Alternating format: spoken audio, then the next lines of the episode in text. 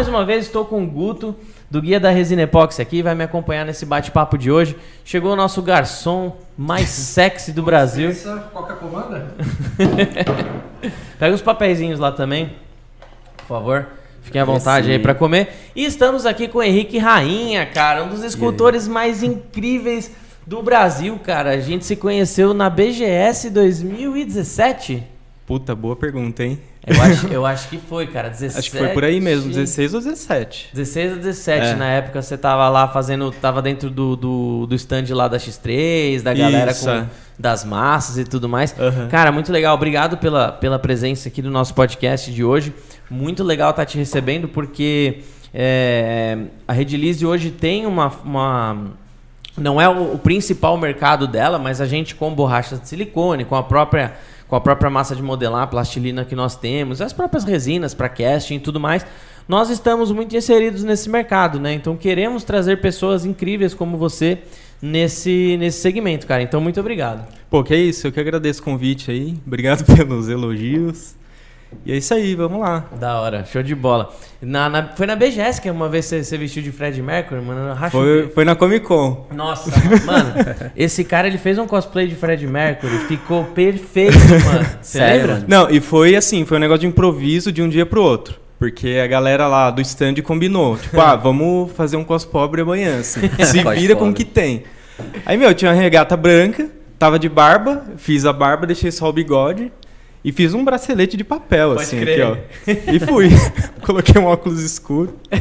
É que eu acho que o rosto é meio quadrado, meio parecido, né? Cara, ficou, eu lembro das fotos, ficou, ficou Uhum. muito da hora, cara, muito da hora mesmo. Ô, Rain, eu quero, eu queria que a gente adentrasse nesse universo da- das esculturas aí. Uhum. É, é, mas antes eu queria saber da, como você chegou nisso, cara. Porque Uhum. quantos anos você tem hoje? 29. Você tem, caramba, tem minha idade. Aham. Você já trabalhou em alguma coisa antes da escultura? Quanto tempo você já tá? Uhum. Fala, fala, fala como que você chegou até aí, velho. Ó, o meu primeiro trabalho, assim, que nem sei se dá pra considerar, mas eu tinha uns 15 anos Tá. e foi de palhaço, de festa. Caraca. É, Mas foi uma coisa muito curta, assim, fiz uns dois eventos. Eu fazia teatro lá na minha cidade e aí me chamaram pra fazer evento, assim, de palhaço e tal. Acho que foi a primeira coisa que eu fiz remunerada. Você assim, ganhava, tipo, por, por. Era festa? Por festa, é, Tá, mas eu fiz umas duas só. Tá.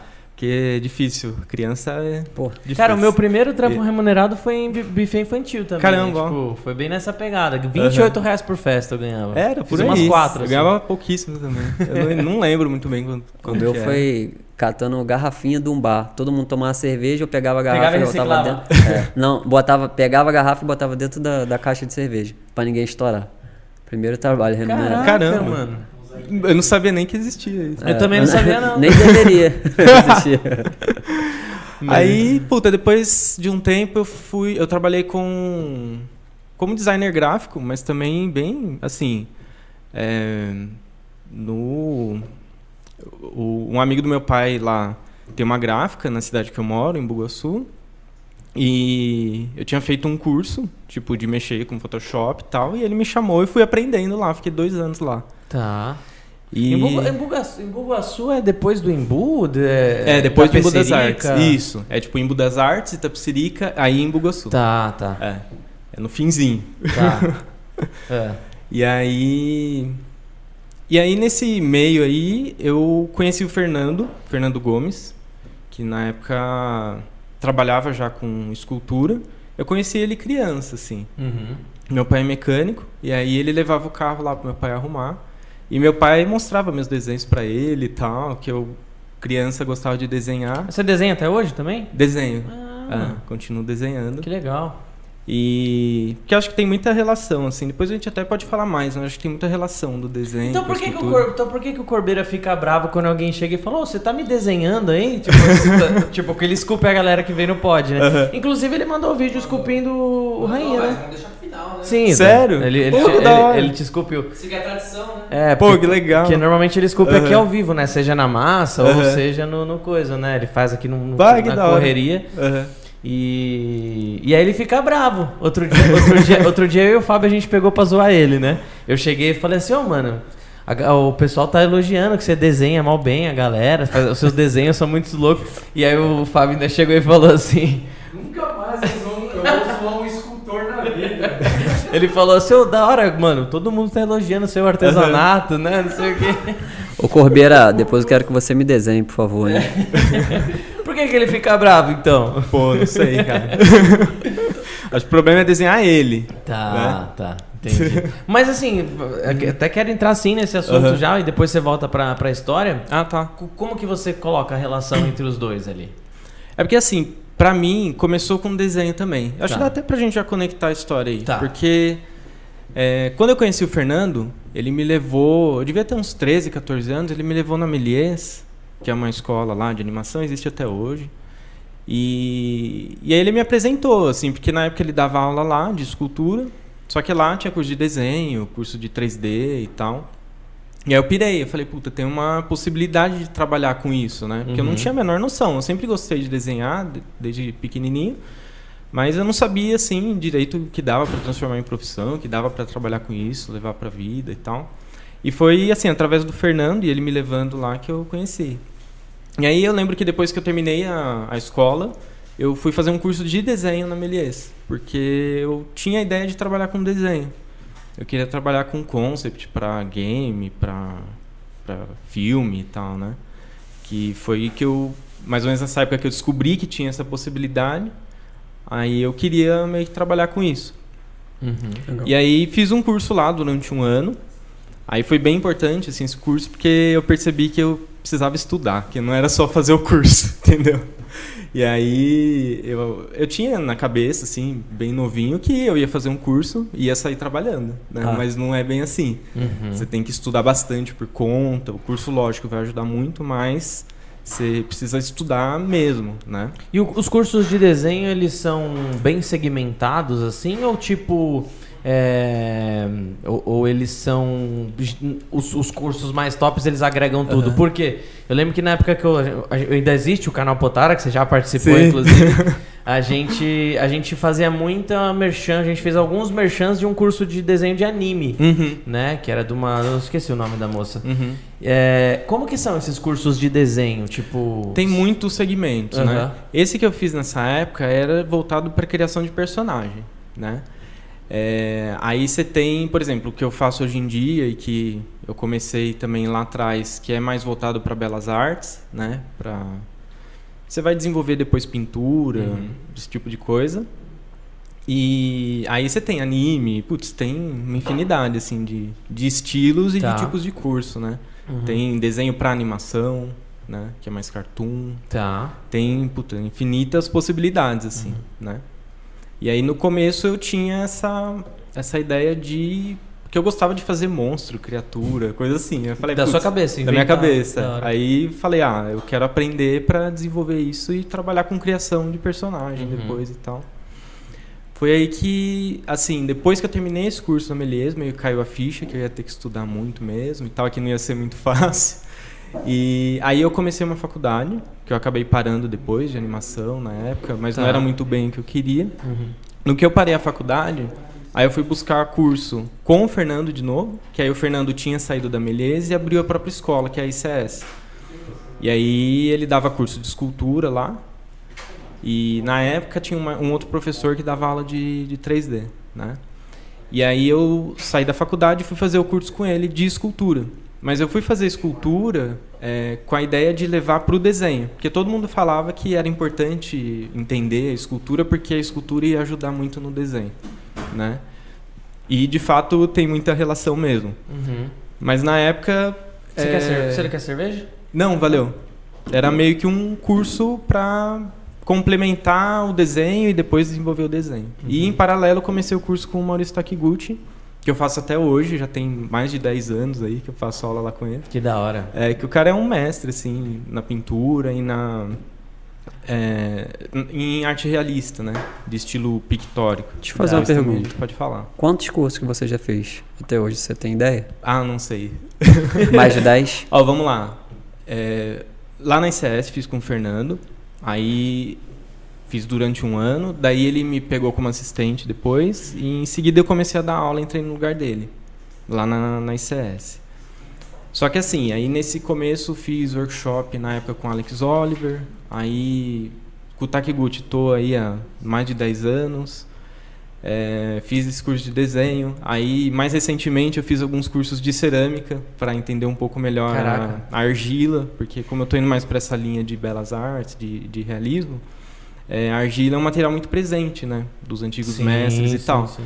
E aí fui fazer cursos de cerâmica para entender melhor do material, da queima e tudo, né. É, fiz curso de fundição também um tempo atrás para Putz, que animal, é, para fazer em bronze. O cara se especializa é. pouco, né? Tipo... Mas é, putz, é importante estar tá sempre fazendo alguma coisa, assim. Mesmo que sejam coisas aleatórias, assim, né? Esses cursos de escultura, eles não acabam, né? Tipo, o, o, o próprio curso do Corbeira, que agora uhum. ele tá aqui em São Paulo, mas o curso que ele dava lá em Curitiba meio que não acabava, assim. Não, é. É, o meu também. Não, é que nem o seu é. de desenho aí, né? é. né? Tipo... Não acaba, né? Não, não acaba. Porque, você, é, é, Porque sempre tem coisa para aprender. Né? Muito mais do que aprender, tem o um treinamento diário, né? Isso, né? Sempre, é. um, sempre um mentor ali te, te passando é. os toques, um olhar mais, mais geral, mais é. clínico, panorâmico. Com né? certeza. E é, uma, é um tipo de coisa que, assim, quando você quer se aprofundar e transformar isso numa busca, leva muito tempo, uhum. né? Porque, por exemplo, eu posso explicar um conceito em uma hora. Mas você vai levar mais de um ano para aplicar esse conceito na prática. Porque Nossa, a distância do conceito para a prática é muito grande. É. Né? Então, verdade. é uma coisa que não tem fim mesmo. Né? E isso que é interessante, na uhum. verdade. Né? Que animal, velho. É. E você, você hoje... Quais são as suas principais referências, assim, de, de escultura, assim? Os caras você mais, mais acha foda, Cara, assim? eu sempre fico oscilando, assim, entre o Rodin, que é um baita escultor aí do século XIX, o Bernini, já mais do barroco, né? E o, o Carpo, que eu gosto muito, que também é um do século XIX, um pouquinho antes ali do, do Rodin, assim. Uhum. eu gosto muito desses mestres mais antigos. É, e essas são as suas referências das antigas. E, e, da atualidade, assim? Quem que da você... atualidade? Tem um cara... Quem que, que você é um... paga pau aqui no Brasil, assim? No Brasil... É... é que assim, no Brasil, por exemplo, não tem poucas pessoas que fazem nessa linha que eu sigo. Tá. Você entendeu? Aí, por exemplo, você tem, puta, uma baita referência, o Cícero Dávila, mas é uma linha diferente da minha, entendeu? Uhum. Mas é um puta cara foda, assim, sabe? Uhum. É, essa linha de escultura mais pictórica, é, tem pouca gente, assim, que, que meio que trabalha com isso e que está desenvolvendo isso. E eu, por exemplo, eu estou desenvolvendo isso na escultura muito graças ao Takiguchi. Tá. Né? Então, Takiguchi é uma baita referência, apesar dele ser do ramo da pintura. Né? Uhum. Então, muitos dos conceitos que ele, que ele aplica na pintura, que é uma pintura desse segmento, é, eu tento trazer esse aprendizado e tentar aplicar na, na escultura. Legal. Entendeu?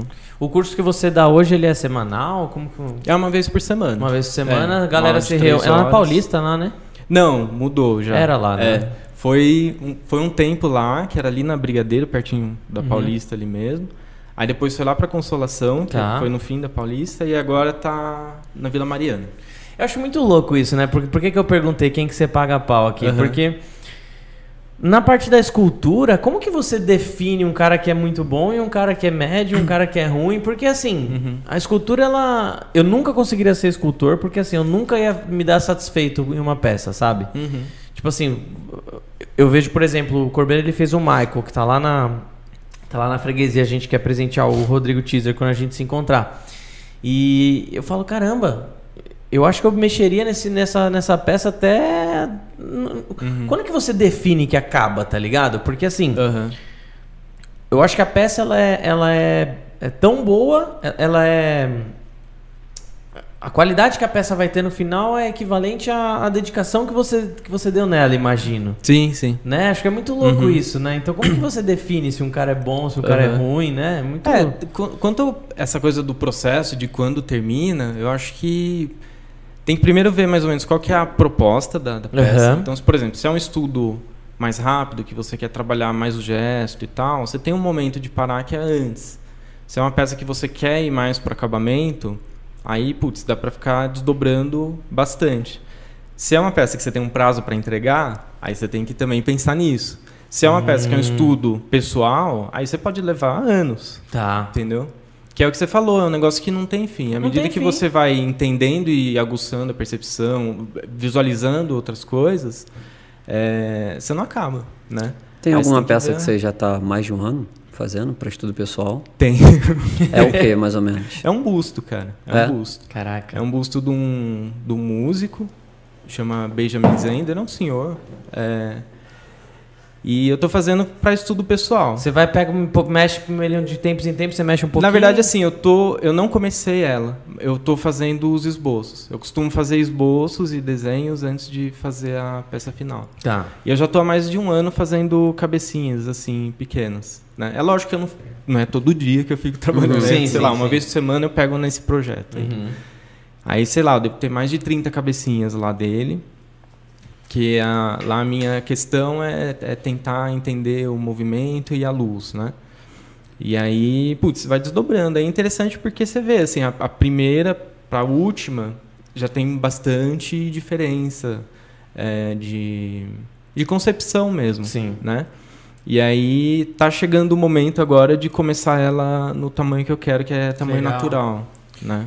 Como que é o dia a dia? Você tem, você tem dias e dias, assim, imagino que, o, que, que a Uhum. escultura ela representa muito como está seu estado emocional, né? Sim, velho? é. É, o grande dilema, assim, o- a parte trabalhosa é você pegar e fazer independente de como você tá. Nossa, isso deve ser muito treta. É, porque assim, lógico, tem dia que o negócio tá fluindo melhor, você vai, você vai bem, aí, putz, o negócio flui, assim, Uhum. é, é bacana. E no dia seguinte, vai por água abaixo, já tá outro estado, mas, tipo, você tem que ir lá e trabalhar igual, Sim. você entendeu? Principalmente quando tem prazo, né? E às vezes, assim, você, no próprio processo, vai tentando é, voltar para aquilo, entendeu?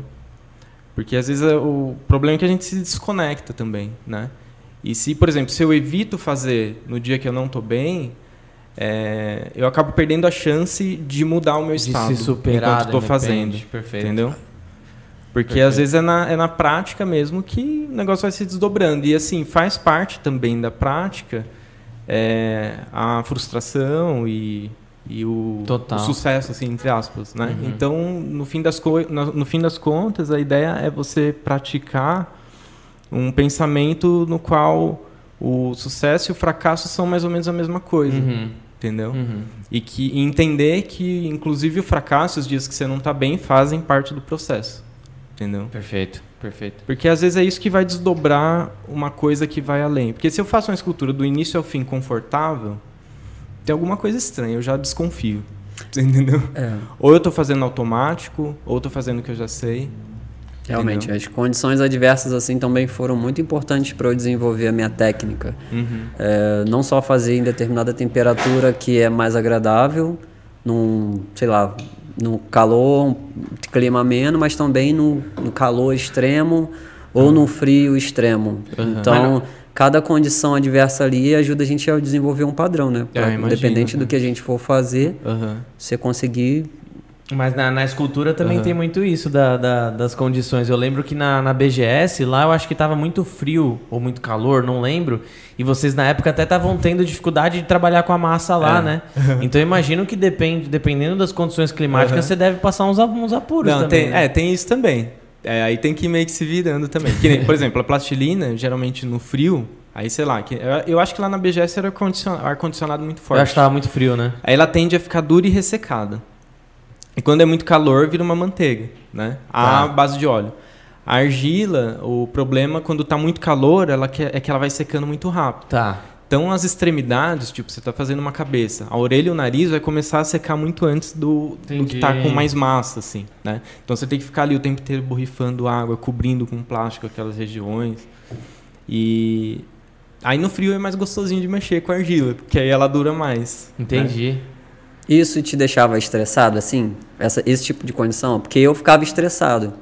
Aí eu, voltando ao que Uhum. você tinha falado, que você, tanto quando você estava bem, quando você estava meio Uhum. para baixo, você fazia para manter o padrão. Uhum. E para mim também era a mesma coisa, só que o que levava eu ficar estressado era justamente a condição adversa. Uhum. É. Tipo assim, quando tava calor extremo, pô, a resina secava muito rápido. Aí eu Entendi. ficava estressado. Ou quando tava muito frio, eu ficava na ansiedade de, pô, caraca, tá demorando pra.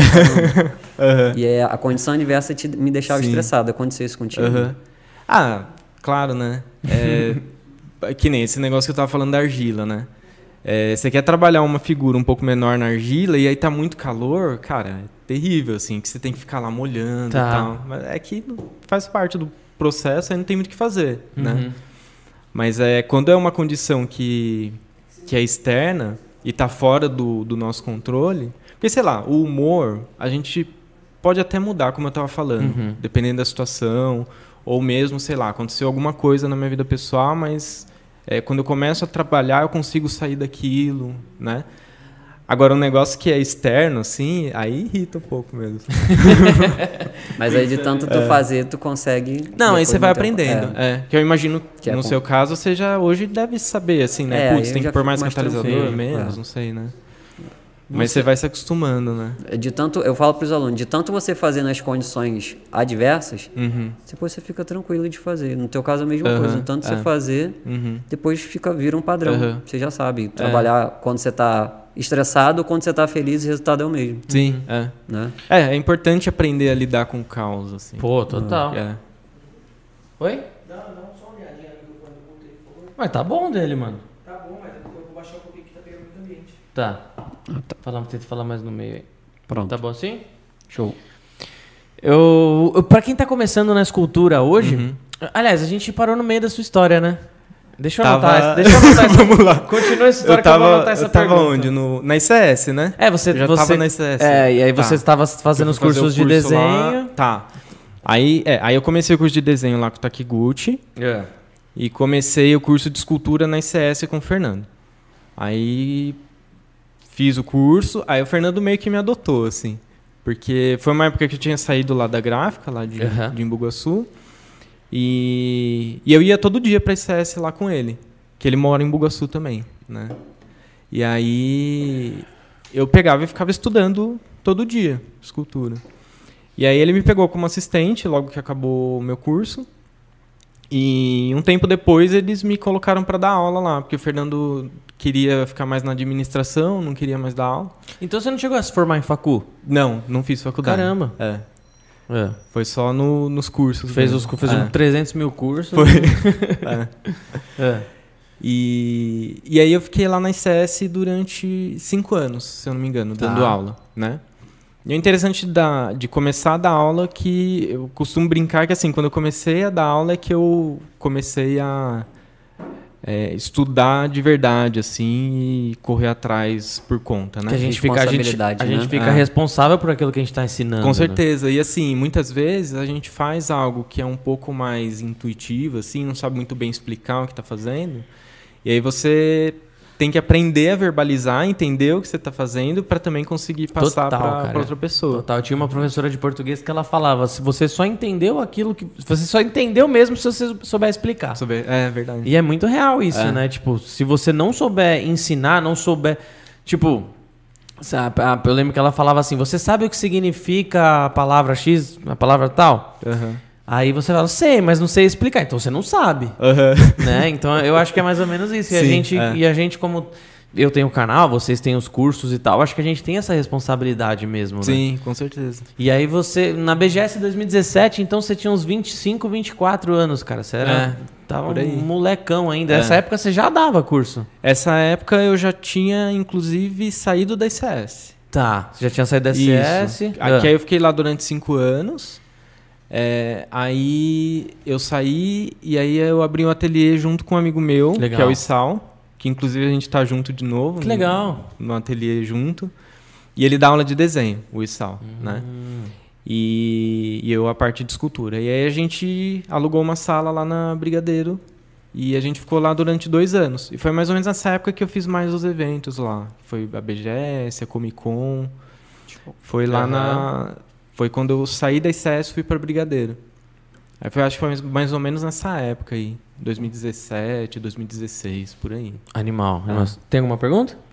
Não, por enquanto não. Eu, tenho, eu quero fazer uma pergunta aqui, voltando um pouco do que a gente Aham. falou, mas aproveitando o gancho agora do. Como chama? É Saulo? Que você falou o nome do seu? Issal. Issal. Issal, é. O Issal, ele, ele dá curso de desenho. Aham. Eu, queria que, eu queria que você falasse como que é o processo de, por exemplo, você transformar um desenho em uma escultura. Porque eu tô Uhum. ligado, por exemplo, quando ele no canal Potar ele fez um Broly. Sabe Broly do Dragon Ball? Broly? É. Não. Ele fez, ele fez um Broly do Dragon Ball e, e, tipo assim, existe uma parada que chama sketch, né? Isso. É sketch. Tipo Aham. assim, você, você tem todos os, os, os... Explica aí, vai, mano. É, você tem os elementos ali estruturados. Eu acho que é assim, né? Mas é. é, é- é imagina um rascunho, né? Sim. Você tem ali os, os elementos estruturados, mas ainda não tem o acabamento. É mais ou menos essa, essa ideia. É, o sketch. Ah. Pesquisa aí no, no, no Google. Coloque sketch de algum personagem qualquer. Você Uhum. vai ter ele em todos os ângulos, né? Pra você. con- É, não, Ah, model não, isso é um model sheet, é. Isso, é, são É. coisas diferentes. Que tem o- os ângulos. É, pesquisa model Ah. sheet. Model sheet de merda. Acho que é SH Tem um e cocôzinho né? vários ângulos. É o model sheet. O model Aham. sheet. Eu imagino que pra você transformar um desenho em escultura tem que passar por esse processo, ou não? Sim, é, é. aí assim, é, inclusive é um, um dos exercícios lá do, do curso é você Legal. passar um desenho para escultura através um model sheet. E aí você tem você tem que meio que cruzar a informação e entender a característica de cada mídia. Né? Então, por exemplo, o desenho é bidimensional. O tipo de escultura que eu faço hoje também é baseada em bidimensional, por incrível que pareça. Eu penso ela mais visualmente. Então, eu não penso tanto ela tridimensionalmente, hoje em dia. Ah, mas por exemplo, É. você vai fazer um busto de uma, de uma mulher. Você faz a parte da frente e atrás você, tipo. Não, eu, é que assim, é, a resolução é tridimensional, Tá. mas a forma que eu penso é bidimensional. Tá. É, é mais visual, assim. Então, por exemplo. Putz, aí depois a gente pode até entrar um pouco mais nisso. Mas, por exemplo, quando eu vou fazer um olho, eu não penso em olho. E aí eu. É. Isso é meio uma que- viagem. é. Não, depois, depois eu explico. Mas imagina que assim. Eu trabalho uma série de planos e shapes, pensando em termos de profundidade, luz, pensando mais visualmente, como se fosse um shape chapado mentalmente, mas resolvendo tridimensionalmente. E por tabela, sugere olho. Caraca, mano. Entendeu? Que doideira. É mais ou menos essa ideia. Não é o que eu sempre fiz, né? Que nem quando eu fazia mais personagem, aí era mais a concepção mais habitual, que Uhum. você, ah, entender o globo ocular, entender a pálpebra e ir construindo ele tridimensionalmente, pensando tridimensionalmente, né? Entendi. Essa concepção mais pictórica que eu faço hoje, ela inclusive tem um pouco mais de conexão com, com o desenho, justamente por essa característica mais visual. Tá. Então, por exemplo, eu vou pegar, sei lá, esse garotinho. É, eu vou tentar ler a- as direções ali, o, o formato, por exemplo, da, da cabeça dele. é, e vou cruzando esses ângulos que eu tenho disponíveis e resolvendo na escultura. E aí eu tenho que entender que na escultura, por exemplo, a gente não tem linha. Então, o que é linha no desenho, na escultura, muitas vezes eu preciso Relevo. resolver como um plano. E aí, por exemplo, você vê que assim, é, o nariz, né? O nariz ele não tem uma linha no desenho que vai do começo ao fim, porque fica estranho, fica pesado, né? É Sabe? só, um, é só uma... É, se você desenhar o nariz, o- todas as linhas do nariz, fica estranho para um cartoon, principalmente. Uhum. Ó, normalmente é um tracinho. Ah, Normalmente é só um o próprio fiozinho, Goku lá, é um sim, triangulinho, sim. assim, né? Uhum. É, eu preciso também resolver de forma sucinta no desenho, no- no- na escultura, para manter essa característica do, do desenho. Então, assim, eu vou tentar entender aquele shape do nariz e vou pensar nele em termos de plano e não em termos de linha. Então, o que no, o que no desenho é uma linha, na escultura eu vou criar uma quebra de plano. Caraca, aí Né? ela fica meio quadradinha. assim. Isso. É. Então, assim, e aí, por exemplo, na região que tem projeção, mas no desenho não tem uma linha, eu transformo em borda mais suave. Então, a, de um plano para o outro, eu faço uma conexão mais suave. Eu não deixo a, a, a quebra do plano tão sharp. Entendeu? Então, é, porque a característica da escultura é, é uma forma de você traduzir, por exemplo, a linha, que inclusive vai variar de artista para artista que fez o desenho. Uhum. Né? Então, às vezes é até interessante quando você vai fazer que nem um cartoon, você trazer essa característica que muitas vezes é do traço do cara que fez, é, traduzindo isso para a escultura, né? Entendi. E aí você precisa meio que é, abstrair muitas vezes de símbolos, né? Que a gente às vezes tem pré-concebidos, tipo assim, ah, cabeça, uma esfera, né? Tudo bem, ela tem um, uma tridimensionalidade esférica. Mas se eu pensar numa esfera pura, para resolver, sei lá, um, sei lá, o Scar do Rei Leão, que é todo facetado, Tá. assim, ou mesmo o Hades, que é- tem um rosto mais comprido, já não vai funcionar tão bem. Então, às vezes, acaba virando um rosto que eu só distorci. Caramba. Sabe? Aí fica meio estranho, fica aquela resolução que não é convincente, Uhum. sabe? É, para isso, você tem que meio que abstrair dessa forma simbólica que você tem e fazer uma leitura que nem essa que eu estava falando. Você traduzir, por exemplo, as direções, as linhas, os shapes que estão presentes no desenho, na escultura e confiar no processo porque as formas vão surgindo por consequência Uhum. e não com essa intenção de fazer a forma, entendeu? Que animal, velho. Ô, galera, não esqueçam de deixar o like, hein? Ó, e já vão mandando aí as perguntas que vocês tiverem no chat, que daqui a pouquinho a gente abre pra responder. Pra quem tá começando, ô, ô, Rainha, é... Falou alguma coisa? Um barulho? Pra quem tá começando, é, a gente sabe que existem alguns tipos de massa pra pra se trabalhar. Ah, fala quais são elas Uhum. e, e qual você indicaria para quem está começando? Qual, Aham. qual tipo de massa para cada projeto? Legal. Como você define a massa que você vai usar para cada projeto? Tá. É, eu acho que o. Bom, vamos começar com a pessoa que está começando, assim, Uhum. que vai começar a estudar. Eu sempre, assim, recomendo massas mais soft, mais moles, tipo uma plastilina, ou mesmo argila, se Uhum. não conseguir a plastilina.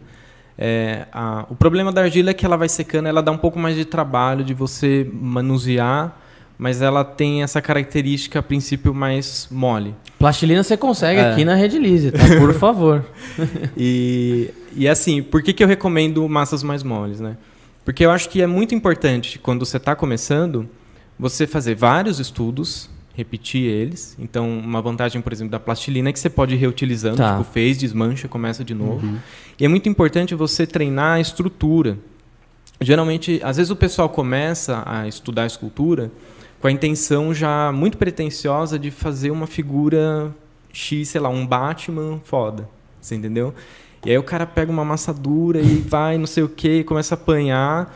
e Só, sai- aí só fica uma bolinha. Fica, ele é, aí mexe, fica mexe, assim, mexe ele uma fica, bolinha. é, e, e assim, muitas vezes fica aquele Batman meio sem estrutura, meio Sim. torto e super detalhado. Sim. Porque essa é a tendência. Então, assim, se a estrutura não, não, não tá boa, geralmente o pessoal avança e tenta apelar para o detalhe. Você entendeu? É por isso que eu não recomendo tanto massa dura, porque ela não favorece essa etapa inicial que é mais exploratória, que você vai construir, fazer de novo, você vai entender aquela Entendi. forma mais base, aquela forma que está por trás da escultura, né? Entendi. Então é importante você treinar muito, muito, muito estrutura, repetir muito, ao invés de de repente pegar uma peça e tipo ficar um muito tempo nela para ir do começo ao fim, sabe? Ainda mais quando está começando, porque não, ainda não tem a noção de estruturar e tal. E, e, assim, a- o, o detalhe mais adiante é bem mais tranquilo se você tem uma boa estrutura, entendeu? Então, estrutura que você fala é aprender a blocar. estrutura é peça? a blocagem, é, é aquele início. É, é quando você. É, aquilo, é aquela ideia que eu estava falando lá do, do sketch, que é quando você tem ali os elementos bem estruturados. é, antes de iniciar o acabamento, ou de começar a trabalhar coisas muito menores, né? Então, assim, eu recomendo isso para quem está começando, né? Bom, então ele está recomendando a nossa plastilina cinza soft. É Essa que ele está comentando. Co- é, que ele está indicando aí para vocês pegarem na, na loja da Rede É Liso. você que falando, é é. É ele que tá falando. Mas aí, ó, pro Guto, que não manja de, de escultura, quais são os outros tipos de, de massa que Aí, existem? é, aí você tem vários, vários tipos e também várias finalidades, né? Aí você tem as massas, vamos separar assim por, por característica, né? Você tem as massas à base de óleo, que aí engloba plastilina e o que a gente chama aqui de clay, Uhum. né? É, que aqui ficou meio convencionado que clay são as massas à base de óleo duras. Que são aquelas que precisa esquentar para trabalhar. Oil clay, né? Isso. Só que, na verdade, são oil clays, né? Que clay é argila. Clay é né? argila. Mas ficou meio convencionado aqui que clay é, é massa dura, Tá. né? E aí você tem essas massas à base de óleo, que elas nunca secam, né? Você trabalha ali infinitamente, elas no máximo pegam pó Tá. e, e que muitas vezes, é, quanto mais dura, é, mais você precisa esquentar para trabalhar, né? E aí você de repente precisa de um forninho, alguma coisa para deixar a massa esquentando. E aí você vai trabalhar com ela quente e à medida que ela vai esfriando, ela favorece o detalhamento, porque você tem mais controle quando a massa é dura. Só que é justamente por isso que eu não recomendo para quem está começando, porque é um pouco mais difícil você trabalhar a, escultura, a estrutura, porque você tem menos tempo, porque você vai blocar enquanto ela está quente, né? E também o ajuste se torna muito mais complicado. Então vamos supor, você blocou uma cabecinha lá, e aí um olho ficou mais alto que o outro, né? A massa esfriou, você vai ter que esquentar de novo para arrumar isso. entendeu? Caraca. Então você perde um pouco da dinâmica da construção. Né? Ah, eu tenho uma pergunta. para alguém que está começando agora e quer aprender a estrutura, Uhum. existe um tipo de estrutura que seria melhor ele treinar ou depende do que ele quer fazer? Por- Depende do que vai fazer, né? É, aí, por exemplo, que nem esse tipo de escultura que é a que eu faço agora, que é esse esquema que eu estava explicando, que é mais visual, mais- que é escultura de viés pictórico. Se quiser colocar alguma uma- imagem pra ilustrar o que você tá falando, fica à vontade. Tá? Ah, demorou. Ah, daqui a Tá. pouquinho a gente Tá, demorou. É, eu, é, é um tipo de estrutura que requer uma desconstrução, assim, né? Porque é, você tem que não pensar tanto na construção do sólido. Agora, por exemplo, você vai fazer é, personagem é, desse tipo de colecionável e tal. é, aí a estrutura, assim, é você entender bem a anatomia, entender bem ah, em termos de proporção, entender bem silhueta, entender bem design, né? São, são várias questões que você vai, vai, agregando, vai agregando e vai, vai estudando e aperfeiçoando essa, essa estrutura, né? Porque na estrutura você já consegue ver tudo, assim. Você já vê o movimento, você já vê se está bem estruturado anatomicamente, né? Tem, tem alguma escultura que você não conseguiu, que você não ficou satisfeito e não finalizou ela? Cara, tem um anjo que eu tento fazer ele já tem mais de cinco anos. Cara, se eu não me engano, você falou desse mesmo anjo não da fiz outra até vez que a gente hoje, falou. cara. Não fiz até hoje. Que doido, É. né? Porque, Esse tipo, você, come- você começa, Começa e mas- não vai. Tá meio amarrado esse anjo. É, sinto falta ainda de É mesmo, mais repertório pra conseguir fazer. E é um anjo... Da forma que eu imagino. Ah, tá, da sua imaginação. Já tá É. desenhado e... ou não? Não. Na sua cabeça. É. Aí, assim, eu sempre começo, assim, explorando e tal, mas aí acabo parando porque eu falar ainda não tá ainda. Caraca, mano. Mas é... É porque eu sou chato pra caramba. O cara é perfeccionista pra caramba, né, mano? E uma, uma pergunta que eu, que eu queria fazer é você como que funciona lá no seu curso essa parte da compilação? Porque a gente, que nem você falou, ah, é um curso que não acaba. Uhum. Mas eu imagino que, que pelo menos ali no- nos primeiros meses ou primeiros anos existe uma compilação do que ela precisa aprender, o beabá ali, Uhum. né? Como que funciona essa parte da compilação?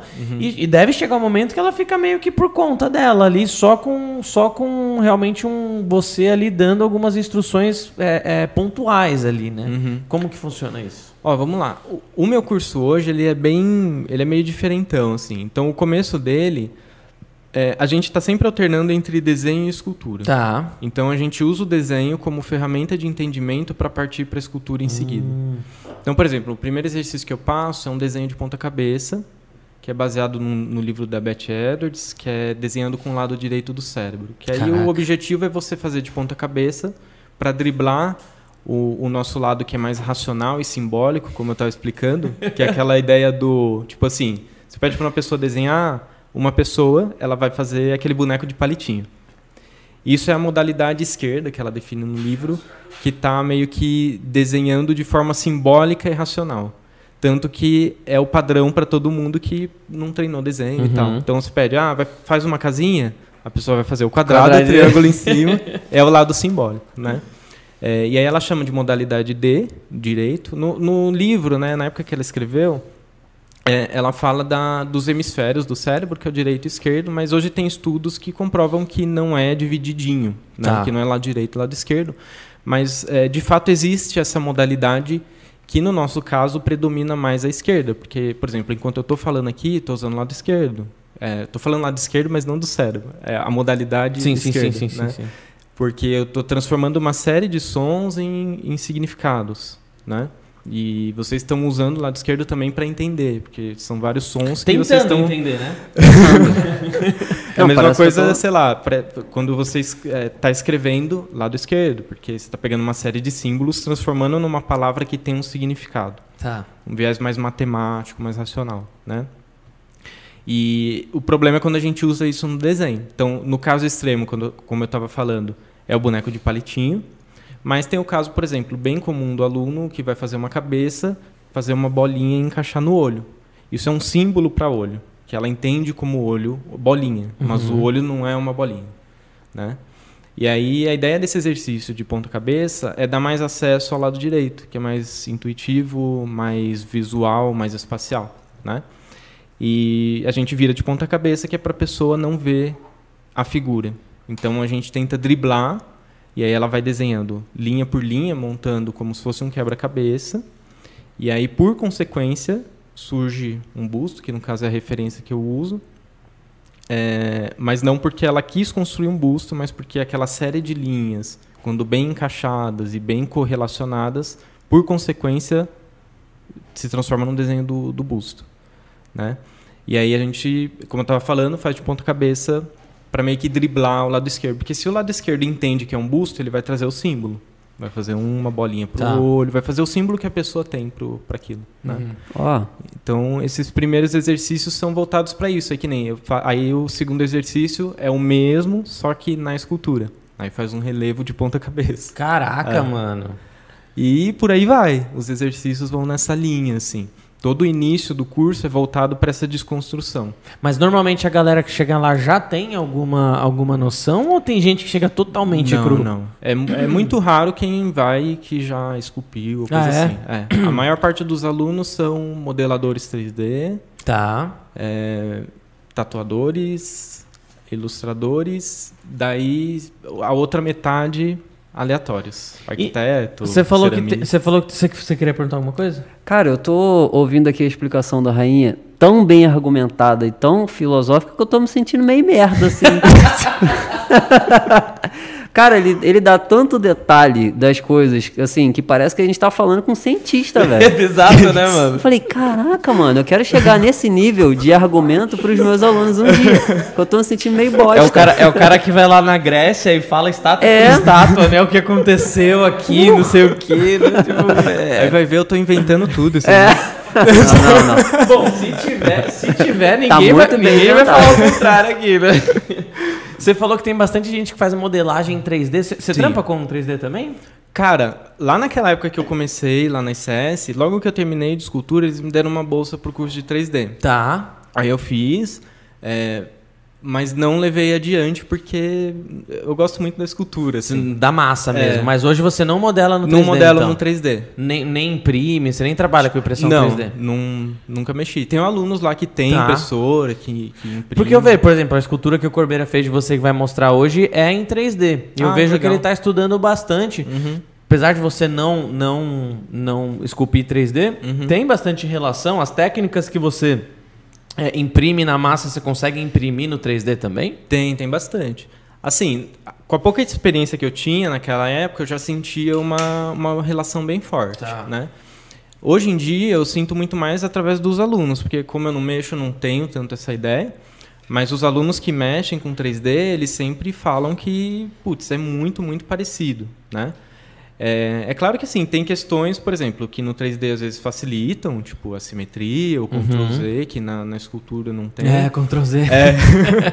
Mas o entendimento ali, essas coisas que eu tô falando de forma e tal, você pode levar pro 3D. Entendi, a questão é da lógico, você vai ter, né? você vai ter a característica do 3D, né? Por mais que seja muito parecido com a escultura, é uma outra mídia, né? Tá. É que nem, sei lá, eu, imagino que, por exemplo, uma coisa é você desenhar num papel, outra coisa é você fazer uma tatuagem. Uhum. É claro que tem muita relação entre os dois. Só que tem a característica da mídia pele e do, do equipamento Total. e tem a característica do desenho. Então é lógico que dá para levar a característica da escultura tradicional para o 3D, com certeza. Tanto que os alunos lá levam e sempre tem resultados positivos Uhum. com relação a isso. Mas tem a, a, a mídia é diferente, assim. Tá. né? Mas o 3D é uma tendência bem forte agora, principalmente em termos de, de mercado, assim, né? De colecionável. Putz, Você, você vê isso com bons olhos ou você fica, caramba, estão roubando meio, espacinho da massa aqui? Ah, eu não. É que assim, eu- o, o que eu faço hoje em dia é tão específico que não, eu não, não me atrapalha muito. Tá. Entendeu? Mas assim, eu imagino que quem, por exemplo, trabalha com colecionável, assim, é, tá se vendo obrigado a aprender Uhum. e, a- imprimir e tal, Uhum. né? Porque, de fato, é um processo facilitador, assim. Como Uhum. você tá- muitas vezes está trabalhando para a indústria, que exige essa velocidade, esse tipo de coisa, o 3D é uma ferramenta que, assim, Vai vir pra ficar, né? Tá Veio pra ficar, né? É. E assim, a- as impressões estão cada vez mais acessíveis, né? E, putz, um, um aluno meu lá levou um- uma impressão que ele fez lá na impressora dele, que ele tem em casa, cara. Perfeito. Top, negócio, né? Foda. É. Não, o Corbeira fez essa semana um Vecna do Stranger Tá vendo Ah, Stranger Things? legal. Aham. Ele fez um Vecna na nossa resina 3D. Mano, ficou sensacional. Parece Uhum. escultura mesmo. Já sai, já sai o negócio, per- já sai o negócio totalmente acabado, sabe? Lindaço, É, lindaço. fica perfeito. Muito louco É, mesmo. Em termos de processo, é bem facilitador, É, assim, pra é. indústria, né?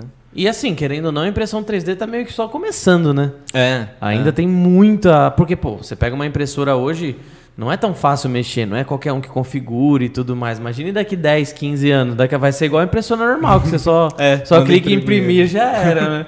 Ó, o Vecna aí. Ah, ele legal. Ele até postou hoje. hein? Mas... Esse é, aquele é no PLA e esse aqui é no. Aham. Ficou lindaço. Não, esse aí é o vivo. a nossa resininha aí. Ah, da hora. E, e, mano, uma coisa que eu tenho muita curiosidade, eu imagino que, que seja muito difícil. Eu queria saber se tem alguma aula, algum módulo no seu curso específico pra isso, que são os olhos, mano. Porque pra você representar um olho deve ser muito difícil. É o olho é muito dinâmico, né? O olho, tipo, que você tá assim, você tá assim. Você, você tá falando com você, de repente você olha, dá uma olhadinha pro lado, é muito dinâmico, né? Aham. Como que você lida com isso numa escultura?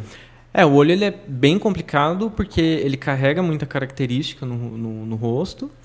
E, por exemplo, nesse meu caso, que nem que eu estava explicando, que você meio que passa por essa desconstrução para não ver o símbolo, o olho é o que mais traz o símbolo. Tá. Porque ele tem a forma muito definida. Entendi. Né? Então, assim, pelo menos no meu caso, a grande dificuldade é você driblar esse lado simbólico, trabalhar ele de forma que seja crível, porque a gente está trabalhando ainda dentro da linha do, do, do realismo, e ele ainda tem que estar bem resolvido e bem encaixado, né? E, e ele chama muita atenção, né? Então, Total, assim, se, é, você pega, um- se você pega um Action, pode estar lindo, mas ele tá vesgo, mano, ele, Esquece. ele morre, velho. sim, Ele morre. O Sim. Action morre, velho. Aham. Eu, sou- É. eu tenho bastante Action Figure, eu Aham. sou, tô ligado disso. Sim, não, com certeza. E aí é é um processo de muito treino, né? Tem o, o processo do entendimento físico, né, que eu estava explicando, tipo o entendimento anatômico e tal. E nesse caso que, por exemplo, que eu trabalho mais pensando em luz, em movimento, Uhum. é, tem essa dificuldade de você conseguir abstrair uma região que é tão com a forma tão fechada, Tá. assim, tão comum para os nossos olhos, né? É, então. É. No, no curso lá, tem alguma pergunta? Eu tô, tô aqui mandando ver, velho. Não, depois eu vou, eu vou, eu queria fazer uma pergunta entre essa comparação da impressão 3D e uh, a impressão e uh, o trabalho manual. É, você acha que vai ter uma disputa entre valores disso é, quando chegar no mercado? Algum vai ser mais valorizado por outro porque por ser um trabalho manual Boa, ou entendi. outro por ser impresso em escala? Você vai, o que, que você acha? Acho que complementando a pergunta, tipo assim, você acha que já existe escultor que fala, ó, se for no 3D é tanto, se É. for no. Boa. Né? Putz, eu não, não sei, cara. É, eu acho que a tendência é se equiparar mesmo. É. Mas é uma impressão, eu tô falando assim, tirando do nada essa, essa impressão, porque eu de fato não, não, não conheço muito bem. Uhum. É, eu acredito que, por exemplo, no meu caso, é, acaba se tornando uma coisa mais nichada, né? e de quem está buscando algum tipo de aprofundamento, algum tipo de coisa um pouco mais específica mesmo, né? O que antes, por exemplo, você tinha uma abertura muito grande de segmentos para o mercado, assim, dentro da, da escultura tradicional, que aí você fazia de tudo e que hoje o 3D está pegando bastante disso aí. É... Eu acho que a tendência é meio que segmentar mesmo Uhum. e e quem de repente trabalha mais para a indústria que trabalhava com escultura eu já vejo hoje todo mundo convertendo assim. Até porque como a gente estava falando no começo é, quem modela no, no tradicional e entende depois o software traz todo aquele conhecimento pro, pro 3D também. Então o cara vai conseguir modelar se ele quiser entendeu? Aí é uma questão da, do, do segmento e tal do, do do, do nicho mesmo. Da linha né? que Isso. né? Que nem essa, essa linha que eu sigo, eu assim sinto muito mais afinidade com buscar esses materiais mais antigos, tipo argila, esse tipo de coisa, né? Mas eu entendo que é uma questão pessoal, assim, né? Você acha que é, a modelagem virtual ela vai ser mais voltada para a área comercial e essa modelagem tradicional ela vai ser vai continuar mais para a parte do hobby ou, e, E artístico. e artístico? É, artística eu acho que também os 3D já chegou, né? É, até porque, por exemplo, tem artistas. Ah, o próprio Cícero que eu tava falando, né? Que ele tem uma impressora que cava o mármore, que cava pedra e tal. Então é um trabalho também dentro do, do tradicional, usando o 3D como ferramenta, né? É, tem muita gente que muitas vezes de repente modela um- numa escala menor no tradicional, escaneia e depois imprime maior por uma questão de, de processo, né? Então não acho que vai ser uma coisa específica do tipo segmento mais artístico, mais industrial. Eu acho que já está distribuído aí. É, no meu caso, o que eu acho interessante são os desdobramentos possíveis no, na, na mídia tradicional, né? Que aí envolve mais uma busca interna mesmo. Mas eu acho que assim, em termos de, sei lá, de mercado, desse tipo de coisa, eu acho que a tendência é dar uma equiparada mesmo, né? É, vai ser mais uma questão de escolha, o cara fazer no tradicional ou não.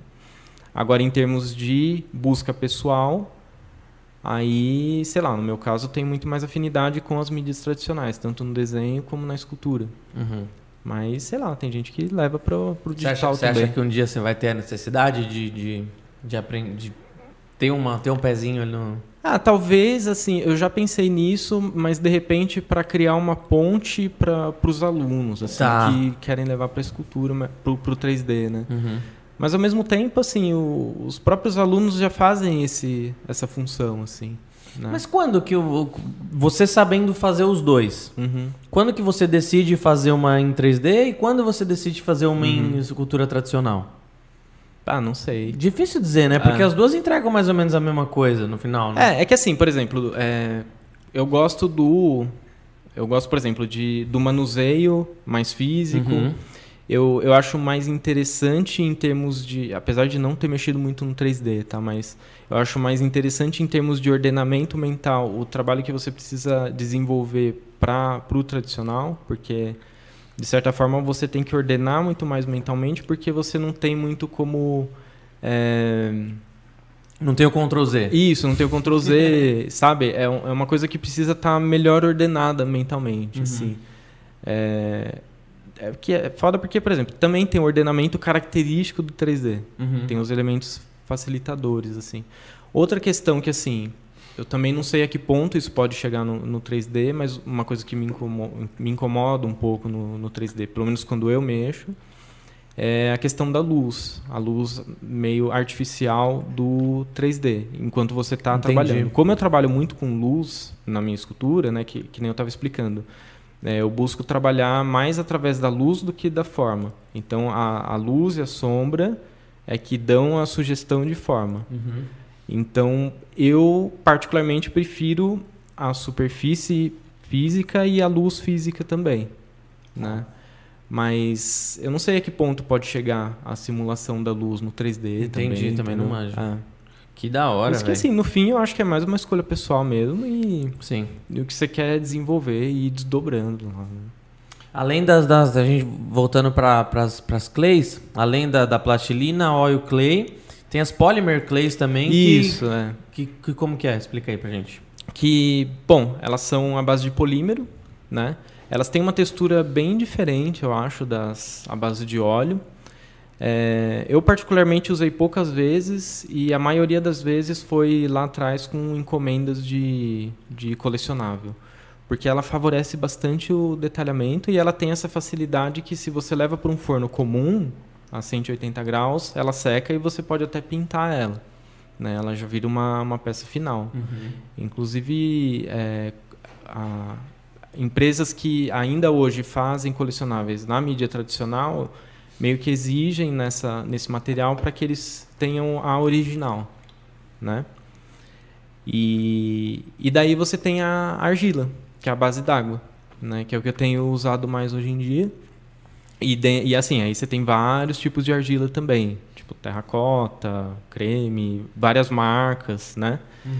E o que eu acho interessante da argila é que ela tem o tempo dela e que à medida que você vai entendendo o tempo dela, você consegue usar isso no processo. Então, por exemplo, você começa a estruturar com ela bem mole, que ela vem bem bem mole mesmo no, quando você compra. E isso para a estrutura é muito interessante, como eu estava explicando, você captura melhor a dinâmica, você faz movimentos maiores, você está, por exemplo, quando você está iniciando a escultura, é interessante que você veja o que está por trás, o que tem de maior, o, o grande gesto, e depois você vai subdividindo. Então, para você trabalhar um gesto maior com uma massa mais, mais fresca, mais mole, é mais interessante. E à medida que você vai pegando o tempo dela e entendendo que se você cobrir de um dia para o outro, ou se você deixar só com um pano, ou se você deixar descoberta, ela vai mudar a densidade dela, a dureza dela, é muito interessante, porque à medida que ela está começando a secar, de repente você consegue trabalhar shapes um pouco menores, que quando ela estava muito mole, estava mais difícil de trabalhar. Você entendeu? E de repente, quando ela está num ponto de couro, que é o ponto que ela não está nem totalmente seca e nem muito molhada, você consegue inclusive ilustrar a superfície se você quer um acabamento mais lisinho, né? Então tem essa característica que eu acho bem interessante da, da argila também, né? Você já esculpiu na madeira também, não? Nunca esculpi. A verdade é que eu nunca esculpi de verdade. A, a palavra Porque- esculpir vem da madeira, é, né? porque aí é madeira, pedra, né? Mas eu nunca mexi. Eu no máximo mexi com gesso, né? Tá. Então eu já modelei no gesso e fui esculpindo, Uhum. né? Acho que até tem uma. Dá, Tom dá Hanks? pra entrar no. Dá no Insta? No Insta? Dá. Pô, depois eu queria fazer uma pergunta, Rainha. Agora? É, manda ver. O trabalho, eu sei que você faz, você faz isso há muito tempo, seja da aula, você tem é, se especializou tanto, mostrou pra gente aqui com, com argumentos sólidos e filosóficos que você manja muito da, dessa parada. Só que tem aquele pessoal que ele quer só é, é, precisa de um trabalho, se identifica com um trabalho manual, até por pela, pô, tá comendo bem. hein? Vocês não estão comendo? Vou arregaçar, né? pela parte terapêutica de mexer ali. Então, a pessoa não vai atingir um nível tão é, avançado de conhecimento, mas o trabalho manual, ele, de certa forma, é terapêutico, né? Qualquer tipo de trabalho manual, seja do nível mais básico, de repente até o mais avançado. E é, eu não sei, pode estar errado, mas eu, eu que, que eu te, te- te fiz essa pergunta da comparação com 3D? É, você acha que é a- esse trabalho, quando a gente leva para o 3D, ele já deixa de ser terapêutico? Se ele não fica, não chega a ser mais comercial? Porque uma coisa é você estar ali colocando, fazendo, utilizando seu conhecimento modelando. O tempo está passando, você está fazendo trabalho manual e aí o tempo vai, o, o- o- você acaba se sentindo bem, né? Você faz trabalho, alguma coisa manual, você se sente bem. Mas quando você passa para o 3D, parece que você está trabalhando só. É, Não é não? Ou eu tô errado? Porque assim, é, é que a, por exemplo, a quem está acostumado com a mídia do 3D, que nem é, tinha um professor lá na ICS que, putz, eu vi ele modelando no 3D, era uma coisa muito dinâmica assim. Então, que nem ele está adaptado a trabalhar e mexer com isso é, de uma forma tão internalizada ali que ele que ele conseguiu que eu acho que ele consegue encontrar também algo do processo ali, Uhum. entendeu? É que geralmente a gente tem essa noção de que é uma coisa mais matemática e tal, mas principalmente a, a modelagem, tipo num ZBrush, por exemplo, ela chega a ser muito parecida com a, com a escultura. Tipo, você vai pegar uma esfera, começar a esticar, começar a acrescentar volume, tirar volume, né?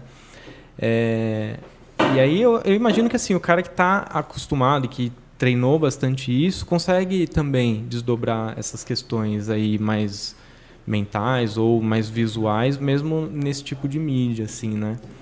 É, mas estou falando também de orelhado porque não tenho essa, essa prática, essa Uhum. experiência com 3D, porque é, isso é uma da- das coisas que me afasta, me afasta um pouco do 3D, que é essa coisa da tela e tal, né?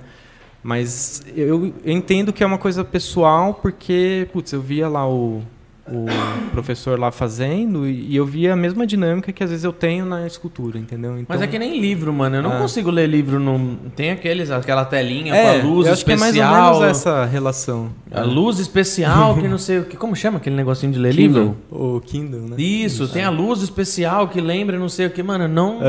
Cara, não peguei pra fazer, pra, É. pra, pra testar ainda, mas Aham. encostar no livro, virar a página, cara, o cheiro do livro. É, É. Tem, Então, toda é. essa, tem toda essa É. dinâmica, né? É que é pessoal, que nem a minha mãe, ela comprou esse Kindle e ela adora. É? É, ela usa e tal. Eu não consigo também. Mas eu eu, acho que é uma característica pessoal, É, assim. Aí eu tenho uma carambada de livro lá na prateleira, que não É tem nem onde pôr isso, mais. né? É. Mas eu gosto, sabe, de É. pegar e tal. Mas eu, eu entendo que é uma questão pessoal, porque para outras pessoas não faz muita diferença, assim. sabe? Eu, quando eu termino um livro, eu guardo ele pra mim é um troféu, mano, sabia? Aham. Pra mim, eu acho muito da hora. Falar, caramba, eu terminei esse é, livro, é legal, mano. né? É. Eu acho que tem muito essa, tem muita essa, essa, essa questão também. Uhum. Mas muito, muito legal essa pergunta, porque são realmente duas coisas muito, muito distintas, né? Uhum. Como que foi lá atrás, será quando surgiu a guitarra, né? Falar, não, não vou tocar isso aí não, eu toco violão que, né? Aham. Eu imagino que, que Aham. tenha sido, que tenha sido mais ou menos, sempre tem essas, Sim. Entre aspas, preconceitos, né? É, Mas... e, tem, e, e aí, e, e aí que eu acho que entra essa questão também da afinidade, que tem as pessoas que continuaram tocando violão e levando, Aham. de repente, É. adiante, vamos supor, música clássica. Tem gente que Uhum. toca música clássica até hoje. Uhum. E não, não toca, sei lá, com, com instrumento eletrônico, coisa assim, sabe? Aí é uma questão meio que de escolha mesmo. E de sentir o que você tem mais, mais afinidade ali, né? Lá no curso, no, no curso que você dá, você tem módulos que ensinam a parte de moldes e casting também ou é só esculturas? Não tenho, não. Eu tenho. Eu disponibilizo para os alunos uns vídeos que eu gravei na pandemia, Tá. que foi quando eu tive que fechar o ateliê. E aí os alunos que faziam curso comigo no presencial, eu ia gravando uma vez por semana algum conteúdo para eles. Tá. Aí eu compilei algum conteúdo lá que eu tinha feito de molde e aí hoje em dia eu disponibilizo esses vídeos para quem faz aula lá comigo, Uhum. né? É, é que lá, por exemplo, no espaço é muito difícil a gente trabalhar com molde, entendeu? Então, de vez em quando, tipo assim, eu pego um fim de semana e falo, ó, pessoal, hoje eu vou ensinar a fazer o molde de gesso. Aí vem todas as turmas e eu faço uma demonstração. Mas para o aluno fazer, não, não tem no curso. Eu também não consigo inserir lá, né? E, mas, por exemplo, você- quantos alunos tem na. Você falou, é toda uma vez por semana, que dia que é Uhum. sábado, né? Não, é, eu tenho três turmas, né? De terça, de tarde à noite e de quarta à noite. Legal. E é. E é quantas, qual o máximo de pessoas que você fecha por turma? No máximo 10. No máximo 10. É. E assim, a maioria já tá num, num nível mais avançado, imagino. Então, não, porque assim, é, quando eu. Quando teve a pandemia e eu fechei o ateliê, é, foi um ponto bem crucial, assim, e foi um ponto de virada também quanto às aulas e quanto ao meu trabalho. Uhum. Que foi justamente quando eu quando eu estava lá na Consolação, eu tinha três cursos lá. Era de cartoon, criação de personagem e realismo, né? É, mas bem diferente dessa proposta que eu tenho hoje, o que eu fazia antes, Uhum. né?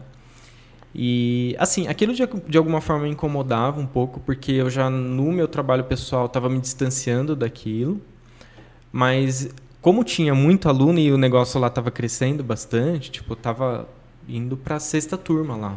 Hoje eu tenho três turmas só. Lá eu tava com dobro e todas cheias, Uhum. com 10 alunos, né? É, aí veio a pandemia e foi tudo por água abaixo, Sim. né? Tive que fechar o espaço porque não deu para segurar. E, e aí que veio essa decisão. Assim, eu falei, ah, já que tô ferrado mesmo, eu vou, quando voltar, tentar fazer o que eu acredito mais. Tá. Então foi esse período que eu reformulei o curso para essa proposta que eu tenho hoje, que, era, que eu estava explicando meio por cima. E também rompi com o meu próprio trabalho. Então, muitas vezes eu me sentia na obrigação, de repente, de fazer um personagem naquela época para vender o curso. Entendi. Você entendeu? E eu já não era, já não estava mais confortável em fazer personagem. Hoje em dia eu já não faço mais. Faço só essa linha que eu tô que eu tô fazendo agora, né? Mas eu tenho duas dúvidas. É, primeiro, se uma pessoa quiser ter curso com você hoje, como que você consegue dar atenção pra ela? Falei? Hoje não dá que ele tá no podcast. Hã? Nossa. Ai, que otário. Se você, se você chega um aluno, você tem uma turma de 10, alu- de 9 alunos hoje. Aham. Aí chega o Guto lá que nunca encostou numa massinha. Uhum. A última que ele encostou, ele comeu. e aí, tipo, como que você consegue é, continuar o que você tava já, já tendo, tendo um, Uhum. é, um cronograma ali com seus outros alunos e também dar atenção pra ele? Porque se você não consegue abrir uma turma só pra ele, por exemplo. Não, então, não, não lá- é financeiramente É, viável. O, o esquema lá que eu faço agora, hoje em dia, ele é bem individualizado. Então, assim, por isso que eu também não tenho muitos alunos. Tá. No máximo 10, que é o que eu conseguiria ali atender individualmente. Tá. Então, por exemplo, ele começou hoje, tem as fases do curso, por exemplo, essa que eu estava explicando do, de desenho de ponta cabeça, então ele vai começar por ela. Aí tem a outra pessoa que está fazendo, sei lá, um relevo de limpeza de volume, alguma coisa assim, que está bem mais para frente. E tem outra pessoa fazendo desenho também, outra esculpindo. E aí você vai e eu vou atendendo Tá. individualmente, dou uma explicação individual, até porque os feedbacks são muito individuais. Tá, tá. E cada pessoa leva um tempo. Entendi. Então por isso que hoje o meu curso também não tem um tempo definido Entendi. né? Porque, por exemplo, tem gente que vai lá e faz, sei lá, um exercício em três aulas, que a outra pessoa faz em dois, e não significa que, sei lá, essa daqui tem que é melhor ou pior, é porque Justo.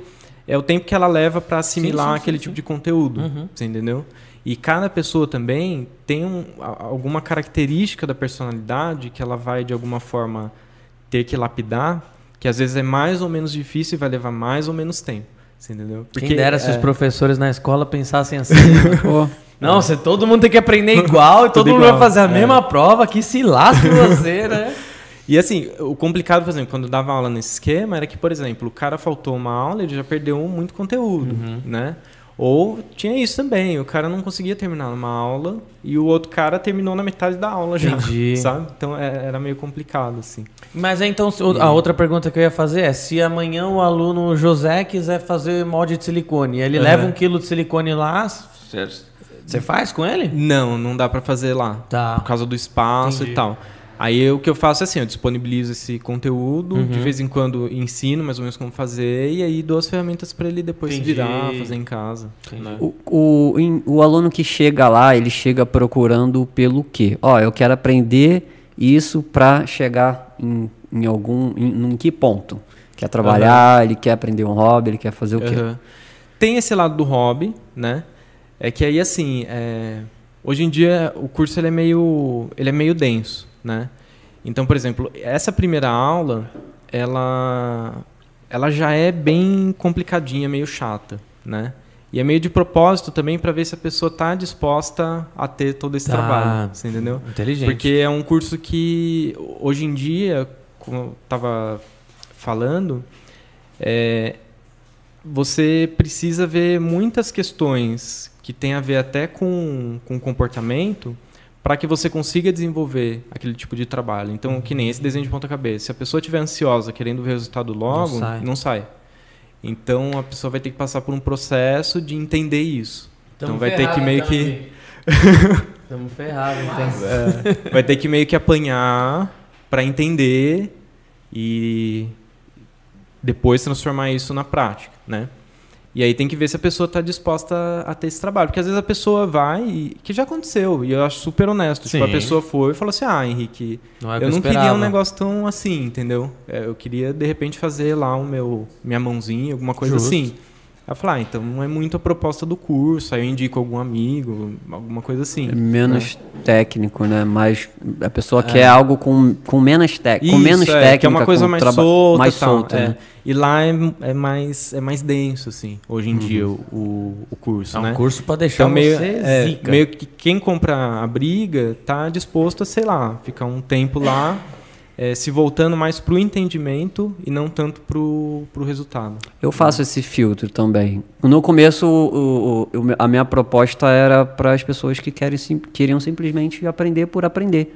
Ah, eu tenho vontade de aprender, então quero aprender. Mas eu comecei a filtrar isso mais e agora eu quero, eu quero atrair as pessoas que querem aprender para ter um resultado muito maior do que simplesmente fazer a, A a- pessoa o que tem um trabalho. propósito, né? É, a pessoa que tem um propósito maior. Porque a pessoa que tem um propósito maior vai me dar um bom resultado, vai me dar um bom testemunho e ela vai ficar feliz. Muito mais feliz do que a pessoa Sim. que queria aprender só por aprender. É. É, no meu caso lá, eu acho que tem dois lados também, assim. É, um é, às vezes, desse seu caso que você falou, que às vezes a pessoa que nem tem muita noção do que é, tá lá meio desinteressada e não tá disposta a pagar o preço por aquilo e aí às vezes é melhor nem não começar porque vai ser muito desconfortável para a pessoa mesmo, né? Então, é, se ela não, não é aquilo que ela quer, tem um outro lado também que às vezes é complicado, que é quando a pessoa tem muita pretensão. E aí é complicado, porque tipo assim, a pessoa quer fazer para ter um resultado. E o curso é meio contrário disso. Da- daqui próprio- uma semana é. trabalhar na Aeron Studios. Porque assim, o próprio, o próprio processo, é, que nem eu estava explicando, ele, ele se volta pro processo e não pro resultado. O resultado é uma consequência. Então, se ele está com a cabeça no resultado, ou tipo, fazendo muito esforço porque ele quer acertar e porque ele quer, é, o cara trava também. Tem que ser um processo meditativo quase, É. né? E às vezes assim, às vezes tem pessoas que vão mais despretensiosas, que nem são da área, e que flui legal, justamente por essa despretensão. Mas também ela está disposta a meio que pagar o preço ali, né? Uhum. De, de ter esse trabalho, de entender que leva tempo, né? De apanhar um pouco também, porque apanha mesmo, né? Eu queria fazer uma pergunta aqui que, que com certeza é, vai, vai responder muita gente que está assistindo aí. Eu fiz uma pesquisa dentro da, da Redilize ontem, né? Perguntei para algumas pessoas. Falei assim, mas você sabe como que um escultor ganha grana? As formas que um escultor ganha grana? Como que Aham. ele vive disso? A maioria fala, mano, não. Uhum. Né? Então eu queria que você explicasse pra gente, uma pessoa que entra num curso de escultura, quais caminhos ela pode seguir, né? Porque eu sei que, por exemplo, tem a escultura, tem a parte do cara que se especializa na parte de molde, pinturas, casting, né? Quais são os nichos que o escultor pode encontrar? O cara que, meu, já tô bom na escultura, agora posso procurar transformar meu hobby em uma coisa lucrativa pra mim ou realmente viver disso. Aham. Como, como que funciona esse processo? Tá.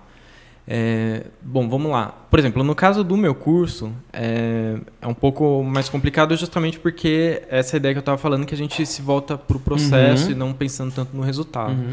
Mas o que acontece muitas vezes é que nem esse caso que eu estava falando dos alunos que mexem com 3D e que conseguem levar, de repente, o ensinamento que ele está pegando ali no curso para o 3D. Então, o meu curso ele não é tão assim é, focado num, em- No no, resultado. resultado. ou em formar um profissional para fazer Uhum. tal coisa, entendeu? Ele é focado mais no entendimento. Tá. né? Aí a pessoa depois se vira porque ela quer levar. Entendi. Mas aí, assim, falando do- da escultura de uma forma mais ampla, né? É, até levando em consideração as coisas que eu já fiz e tal. Você tem vários segmentos. E assim, para você trabalhar, por exemplo, com encomenda, eu acho que você acaba, pelo menos aqui no Brasil, tendo que fazer um, de tudo um pouco, assim. Né? Então, tipo assim, é, você pode fazer encomenda, de repente, de colecionável meio personalizado para algum cliente, Uhum. né? E geralmente isso vai aparecer é, à medida que o seu trabalho vai se desenvolvendo e ficando interessante, à medida que você vai conquistando mídia. Hoje tem internet aí que ajuda bastante nesse sentido, Uhum. né? Mas o, o- meio que tem que desenvolver o trabalho para E nesses tipos, de, esco- e nesses tipos de encomenda de colecionável, você tem que fazer o processo inteiro. Por isso que você fala que tem que fazer de tudo um pouco, né? É, aí você tem que meio que entender. Aí, de repente, que nem o que eu fiz bastante, assim, em termos de, de trampo, é, cartoon. Mas aí era, tipo, às vezes para publicidade. é, uma vez só foi para animação aqui no Brasil, Uhum. que é, é para um longa de animação, que aí é fase de pré-produção. O longa ia ser em 3D, mas Tá. fizeram os principais em escultura. é, mas é mais raro acontecer quando é pré-produção.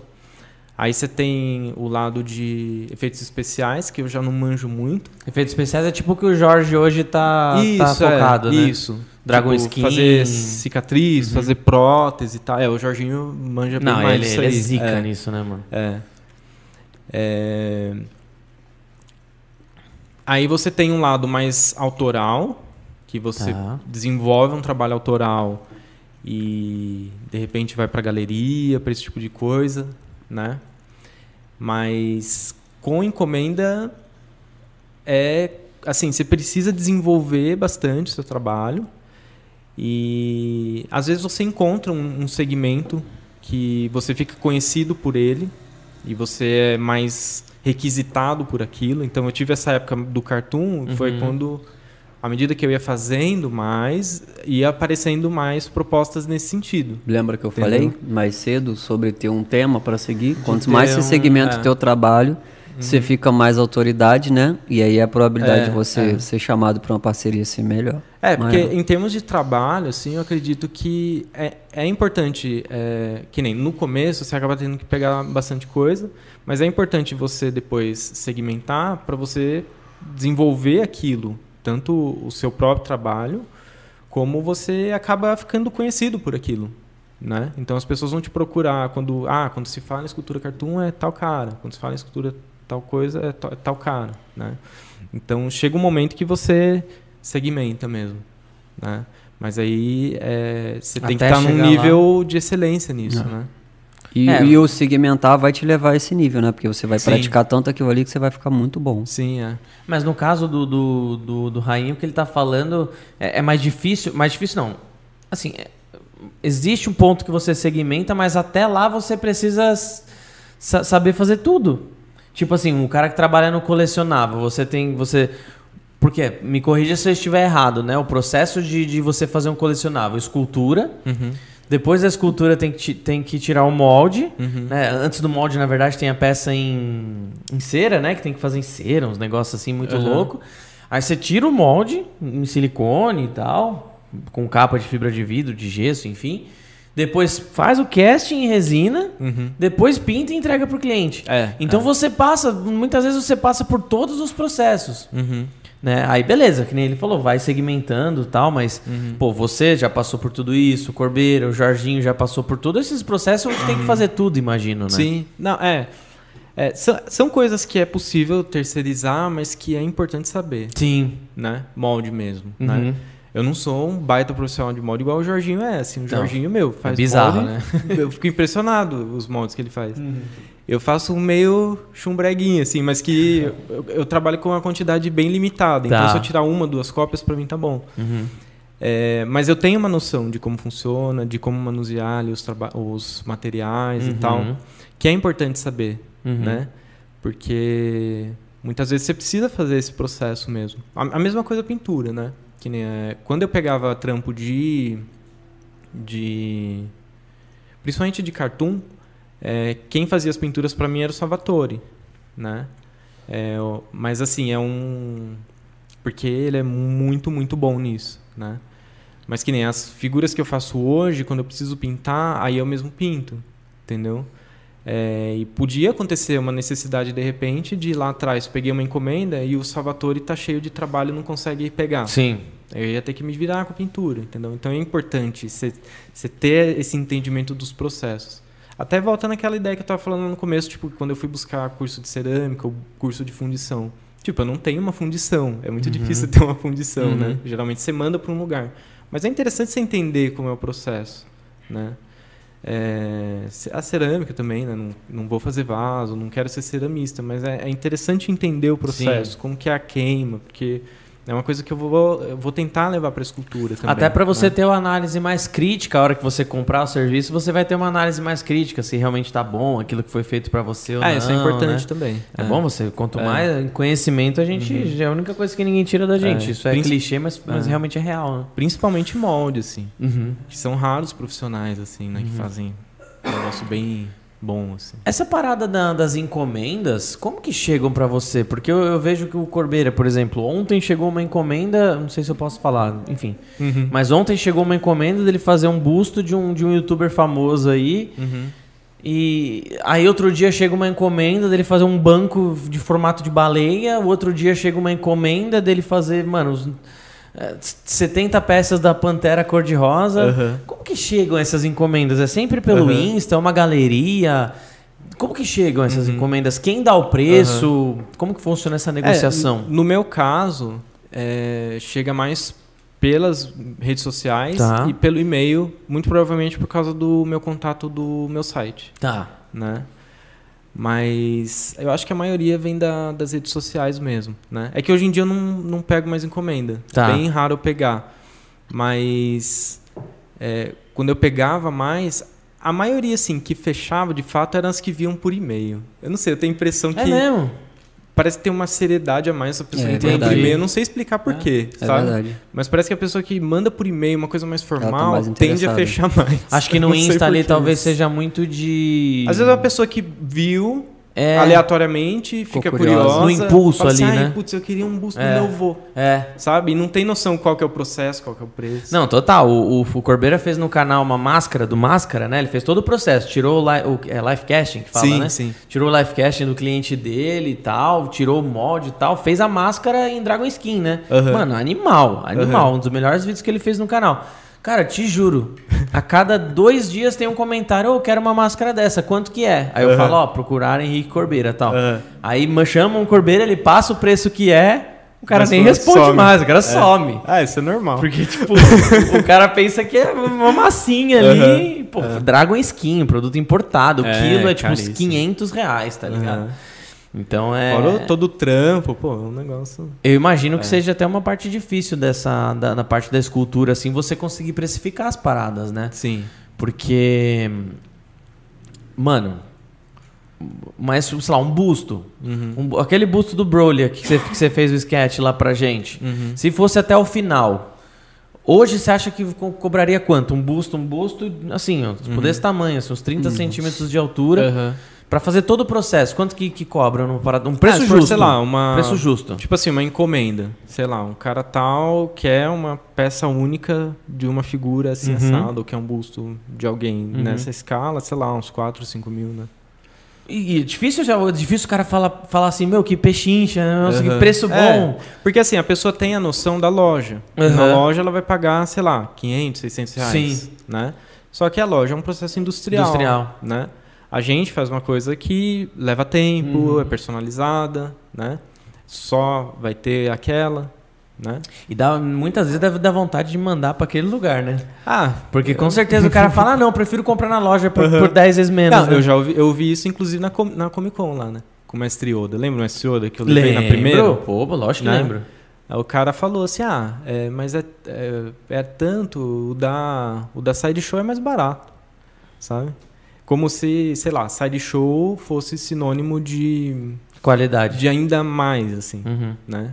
Sendo que o meu é mais único que o da Sideshow. Sim, o deles tem, o É. deles foram feitos É. em escala. Nem que tenha sido feito quin- tipo 15, Isso, 10. é. O seu era o único, né? Isso, é. Isso, isso é meio bizarro, mano, se você ter o único, assim. é. É. Eu que sou colecionador de action figure, isso traz um, traz um, um valor muito, muito forte. com certeza. Muito forte. Uhum. E eu queria saber também, o, Rainha, as principais ferramentas pra começar, porque vocês têm muita esteca, velho. Aham. Eles têm as ferramentinhas pra modelar. Parece, Tem- pra mim é tudo igual. É, é- é infinito os tipos de Sim, estecas. é. Quais que você indicaria pra começar? As primeiras cinco, sei lá. Tá. Que nem, lá para os alunos, eu tenho um kit básico, inclusive de 5 mesmo. Ah, é? Olha lá, tô sabendo, É um kitzinho lá que eu, que eu montei. que, cara, é, por exemplo, quando eu vou trabalhar, eu tenho um setzinho de umas 6 ou 7, que são as que eu sempre uso.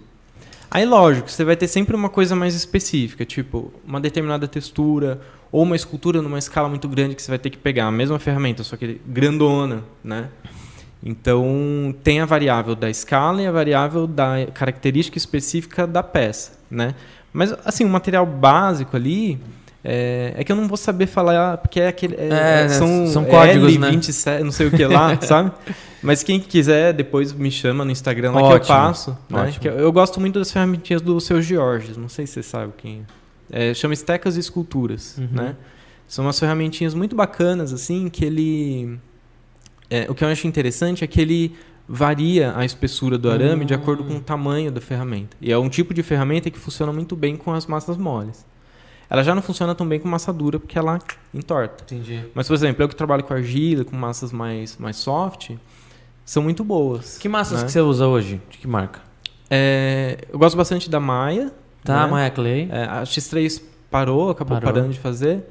É, e aí tem a Corfix, né? É que, assim, a Corfix às vezes varia a, a Uhum. qualidade, Ah, assim. É, tem, tem vezes que ela vem um pouco mais, mais ressecadinha, às vezes Mas isso é vem... por, muito por conta da matéria-prima, né? É. Que, que eh, É, eu lotes, não sei, né? não sei dizer lá. muito bem, assim. Tá. É, não tem uma constante, mas no geral ela funciona super bem Tá. também. né? Deixa a gente te mandar umas massas que a gente tá produzindo agora. Pô, aceito. Aceito Gente, mesmo. pra você fazer um feedback. Demorou.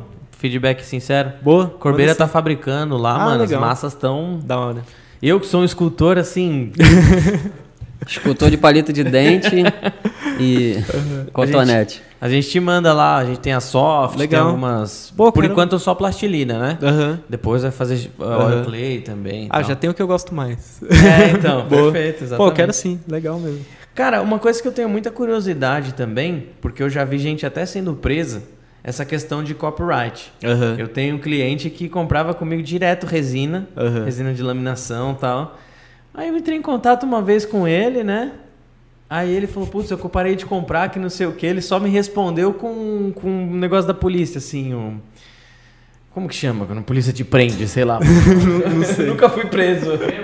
Intimação. É, intimação, uma intimação lá, por quê? E aí ele mandou os vídeos também. Ele mandou os vídeos. Aí quando ele. Tinha os vídeos do, da polícia chegando na casa dele.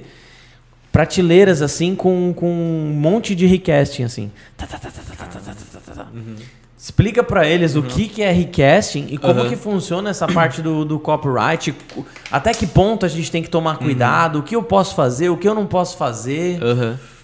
Oh, não sou um especialista nisso, mas eu tenho uma ideia, assim. Uhum. É... O negócio do recast é bem errado, assim, que é tipo assim, alguém pode pegar uma peça minha, tirar um molde, e copiar e sair vendendo. Isso entendeu? acontece demais. Acontece bastante. Você vai em feira de artesanato, você É. pega. Caramba, eu conheço essa escultura. Olha lá. Tem muito, assim. E aí, lógico, você pega um request, a qualidade decai e Sim. o cara, puta, tá copiando seu trabalho, assim, Uhum. né? E. Enfim, aí você. Essa questão, por exemplo, do, do direito autoral, o que, eu, o que eu entendo é que a partir do momento que você remunera uma figura que é, é, de domínio de alguma empresa, tipo Marvel, vou fazer um Hulk, Uhum. né? E o Hulk é da Marvel. Fiz, vendi pra você por dois reais, já é já é crime, já não Uhum. pode, né? É, o que eu sei é que assim, para uma empresa muito grande, não vale tanto a pena te processar por causa de uma peça, né? Aí às vezes o pessoal acaba fazendo. Qual que é o grande problema que pode acontecer? O cara que comprou essa peça sua pode replicar, Uhum. né? Aí às vezes pode cair no escultor depois. né? Mas, por exemplo, você. Eu já você- deixei de pegar trabalho, Por ser. Por, por ser eu de- meio que descobri que o cara ia Caramba. replicar. Hum, Caraca. É, porque com um amigo meu, ele fez um orçamento, tipo assim, ele tava encomendando uma comigo, ele fez um orçamento de 20 pinturas. Mas, por exemplo, se aquele Broly que você começou a fazer, se você terminasse e eu pegasse, tirasse o molde, reproduzisse e vendesse, seria considerado um recast, mesmo, que, mesmo você tendo feito um personagem que já tem os direitos É, eu não, autorais? Eu não posso falar nada porque eu não tenho os direitos do Broly. Então. Você entendeu?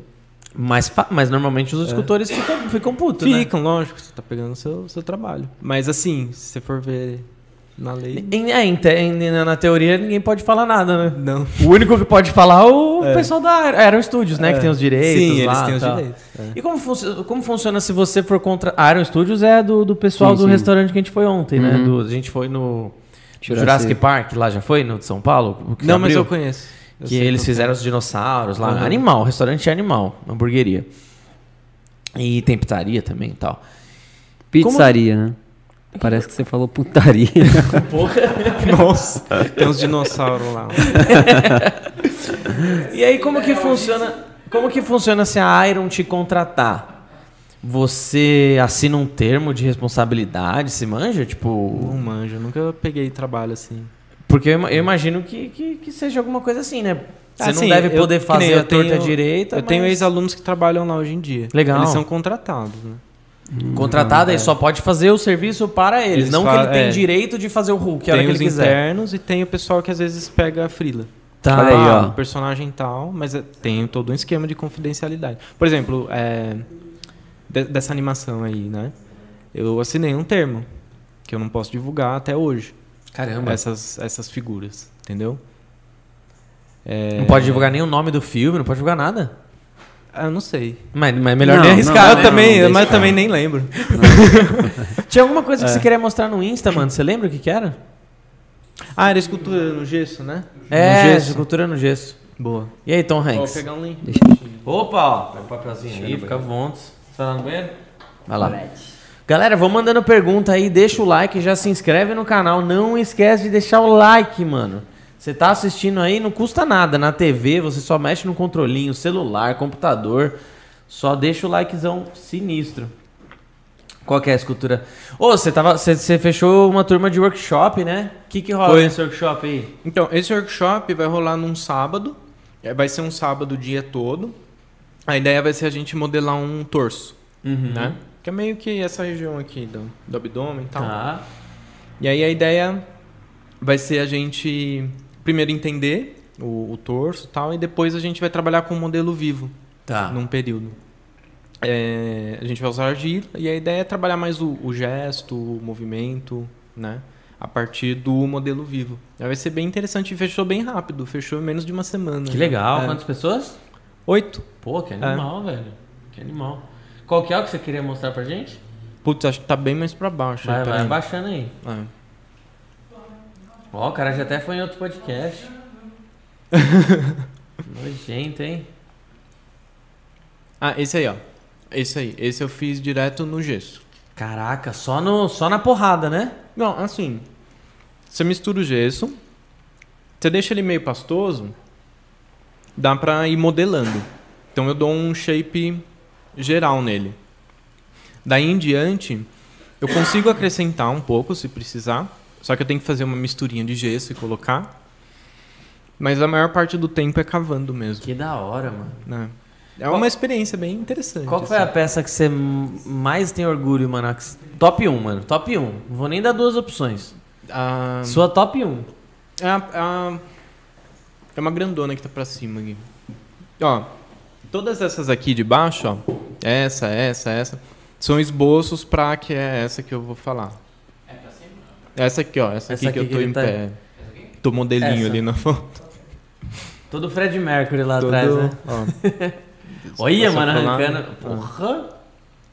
Deixa eu ver, passa aí. Que isso, mano? Malandro. O trabalho dele, não conhecia. Então, essa peça foi bem interessante. Ela também foi nesse período aí da pandemia. Tá. Nossa. Esse daí tá direto na. E- Esse daí já é em resina. Tá em resina. Já tá em resina? Tá. Na verdade, eu fiz ela de fibra Tá. e fiz uma pintura simu- simulando pátina de bronze. Entendi. né? É, tem, tem uma foto dela mais pra cima. Lá- é, eu Que repostei mais, mais recente. Não, é mais pra cima, que acho que tem ela inteira. E aí foi interessante porque assim, eu com ela eu peguei. Ah, ali, ó, essa daí. E quis fazer o processo bem completo mesmo. Uhum. Então, assim, desenhei bastante a ideia. É, eu enchi um caderno de desenho, só com, com essa ideia. E E aí fiz depois vários esboços, que são aqueles que estão lá embaixo. Aí eu geralmente faço maquetes menores, assim, para entender como é e tal. Uma vez que eu tinha esse shape geral dele, que a ideia é mais ou menos como se fosse um espectro, assim, essa, esse shape grande dele, é, e tinha definido mais ou menos quais eram as figuras que eu queria trabalhar dentro dessa, desse, dessa, desse formatão aí, é, fui construir as referências. Então eu tinha em mente a pose, tinha em mente a distribuição, mas aí era interessante ter referências. Aí fui buscando ajuda e, por exemplo, esse fauno é um amigo meu que fez essa pose. Tá. É, o corpo ali da, da figura feminina foi minha mãe e eu meio que fiz esse vestido pra pra ela pôr e tal, pra eu ter essa referência da, da coisa. Cara, muito artista, né, mano? Cara, eu tô impressionado. É E bizarro, aí, né, mano? que eu já tava aquele- impressionado dele explicando. Agora então eu tô me sentindo mais merda A- ainda. aquelas figuras de cima, que são meio que um- uns anjos, assim, é, são um amigo meu, que é meio fortinho, Tá. assim, né? E, e em cima disso fui desdobrando a ideia, desdobrando, até chegar no momento de fazer ela grande, que aí eu modelei em argila. Ela tem o quê? Um metro de, de altura, mais ou menos. Tem 1,10m. Caraca. E aí, depois fiz todo esse processo do casting aí, que foi um transtorno, porque teve que fazer em várias partes, Tá. né? E, e ela, eu inscrevi num salão. E aí ela foi selecionada. Que animal. E aí eu mandei, foi pra Espanha. Tá lá até Tá hoje. lá até É. hoje. Porque eu não vou trazer de volta, que é muito. E aí fica seu nomezinho lá, pá. A exposição já foi. Tá, Aí eu poderia trazer de volta, mas eu acabei deixando lá porque é muito difícil trazer de volta. entendi. Mandar já foi bem difícil, né? Essa parada, essa parada do escultor, ele precisa ser muito. Ele precisa desapegar muito, né, mano, nesse negócio. Ah, é, total. Nossa, velho, eu nunca conseguiria isso, mano. É Ela resina. Tá resina, é. Presta atenção no- no- na conversa, por favor. Tô brincando, meu amor. Você tem, você tem pergunta? Eu não quero fazer mais. Não, por favor, mano. Eu sei que você tem pergunta, ele acompanha seu trabalho, ele gosta, mano. Não. Ele é fãzaço seu e do Jorge, mano. Pô, valeu. Real mano. mesmo. Valeu. Ô Henrique, você é bom de fotografia, hein, cara? Então, mas calma. Essa Ah. fotografia foi um fotógrafo que Ah, fez. tá. é. Todas Mas as e- outras. as lá. outras também? É, é o, chama Alan Monteiro, é um cara muito, muito bom. É. Até, até marquei ele. Tá, tá ali. Foto, É, quando eu decidi que ia inscrever, eu pensei, putz, tinha que ser uma foto boa, porque a pré-inscrição você envia Uma foto. parada, Depois foto você envia tudo, a peça. né? É. E aí eu encontrei, assim, esse cara por uma coincidência bem maluca, assim, até estranha. Que eu achei uma playlist no Spotify e com umas músicas, assim, que eu falei, nossa, parece que eu que fiz essa playlist, assim, sabe? E aí fui ver quem que era o cara. E aí tinha uma foto, assim, né, da, da playlist, de um cavalo, numa névoa, assim, eu falei, nossa, que foda, né? E fui atrás desse cara aleatório. Caraca, o maluco era Achei ele fotógrafo. no Instagram, é um fotógrafo foda, assim. Caraca, que E bizarro. tinha tudo a ver com essa. Assim, o tipo de foto que ele faz, assim, essa pegada da foto dele tinha tudo a ver Bem o com a curte. peça. assim, Animal. Fábio Serrato tá no chat aí. O Fábio Serrato? Ô, manda um abração pra ele, mano. Da hora. Bom, abração. Manda, manda aí as perguntinhas, manda bala. Ô, o Fábio tem que fazer uma pergunta, mano. Ele não tá participando ao vivo hoje, mas tá aqui no meu coração. Eu tô. eu tô diante de um, ídolo que eu. Ah, tá emocionado então. né? Ele gosta de você, mano, real. O Ah, dia, de- o dia que o Jorge veio aí, ele veio todo, todo, Fez a todo barba. tremendinho. Eu ia falar uma palavra meio obscena, mas deixei quieto. Ah, vamos lá, tem uma pergunta aqui do. Vou fazer do. Depois eu faço a minha. Vou fazer aqui uma Tá. bem legal aqui, cara, que foi mandada pelo Mundo dos Moldes. E ainda mandou 100 conto, velho, aqui pelo Que Superchat. 100 conto. É, ele tá falando o seguinte aqui, o Mundo dos Moldes. Passando para homenagear esse artista que somos todos fãs aqui na fábrica e perguntar qual foi a peça, a peça mais importante e se já trabalhou para algum cliente ou evento internacional. Boa. Pô, muito obrigado, valeu mesmo. É, cara, eu acho que essa peça foi um marco bem importante, porque ela representa também essa virada de, de chave que eu tava falando, que aconteceu na pandemia. É porque tem várias peças, assim, que elas são é, meio que pontos de virada em determinadas etapas, assim, na vida, né? Eu lembro de uma primeira lá atrás na ICS, que era um, um David Jones cartunzinho, assim, mostrando o dedo do meio, que eu lembro que foi a primeira vez que eu consegui, por exemplo, blocar de uma forma um pouco mais solta. Tá. Porque antes era tudo muito calculado, meio milimétrico e tal. E eu lembro, assim, dessa. Eu tenho essa memória de que alguma coisa aconteceu ali, virou uma chave ali na, naquela. Teve uma outra um pouco mais pra frente.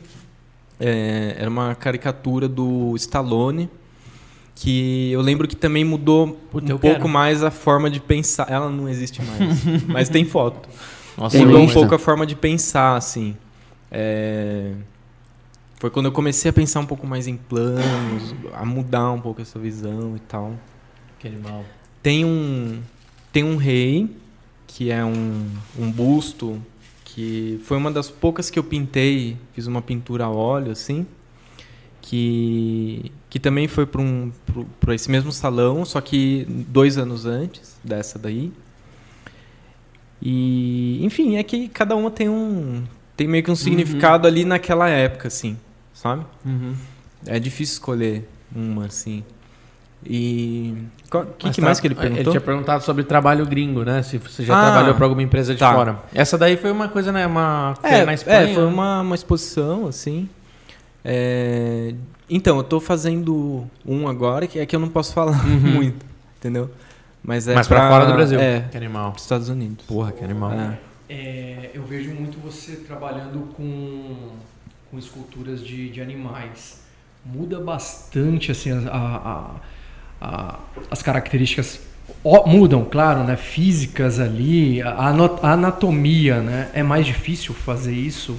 Acho que quando o artista começa, ele começa ali vendo mais pessoas, é, trabalhando mais em cima da anatomia humana. E quando você dá um, um, um animal diferente ali pro cara, acho que deve complicar, porque assim, a raça humana é uma, animais são diversos, então deve mudar muito isso, né? E eu vejo você trabalhando muito, diversos tipos de animais, e um dos que eu mais gostei ali de ver é você fazendo um cachorrinho, bem comum, um caramelinho lá. Eu acho que é o que mais tocou assim, eu acho que até que o, o que mais toca a maioria das pessoas, porque é algo que a maioria se identifica, né? Com o mais comum ali, um cachorrinho, um caramelinho ali. Foi sensacional aquele ali. Pô, cara. legal. Era o meu cachorro, inclusive. Eu tenho, seu. eu tenho uma caramelinha também. Tem também? É um barato, meu. É, então, o negócio dos animais é assim. é, é, tem essa especificidade da anatomia mesmo, que é meio complicada. Mas assim, uma vez que você entende, por exemplo, a, a anatomia humana, é, a maior parte dos mamíferos acaba sendo parecida em termos de estrutura. Então, os elementos que você tem na anatomia humana, você tem no animal, só que de forma bem distorcida, né? Então, tipo assim, é, num cavalo, o calcanhar fica lá em cima, por isso que parece que a pata dele é invertida. Mas é como se fosse, um, é como se fosse a gente na ponta do pé Tá. tem essas distorções, né? Aí, lógico, é interessante você entender todo esse funcionamento e por esse lado é meio complicado, porque aí você vai ter a característica específica de, específica de cada animal, tipo o cavalo, o sei lá, um crocodilo, para pegar bem diferentes mesmo, Uhum. de um cavalo para um crocodilo. Aí assim, aí se a gente for pensar em termos mais visuais, é, eu gosto bastante do animal porque ele, por si só, é um pouco mais abstrato. Então, para a gente, por exemplo, inserir esse tipo de trabalho, que, que, que nem eu estava explicando, que é mais baseado em luz, em shape, às vezes ele é um pouco mais tranquilo de abstrair. Porque quando é humano, a gente encana mais com a forma, até porque a gente está mais habituado a ver, e até porque é, a forma é mais clara, parece, pra gente. Né? Aquela história que eu estava explicando do olho. Né? O animal, muitas vezes, é um pouco mais abstrato. Né? Então, nesse ponto de você abstrair para pensar mais em shape, pensar mais em plano, em luz, às vezes o animal é interessante. É um estudo bem bacana e às vezes mais tranquilo do que, do que a figura humana, nesse sentido. Agora, no sentido mais físico, é claro que, assim, eu acho mais tranquilo, até porque eu estudei mais figura humana, né? Aí quando vou pegar um animal, aí eu tenho que fazer um estudo para entender a física dele. Caramba. Não é uma coisa que eu tenho bem internalizada. Que- Você acha que é uma boa o cara estudar a biologia, se ele quiser entrar nessa... Então, é, é que assim, é importante entender, né?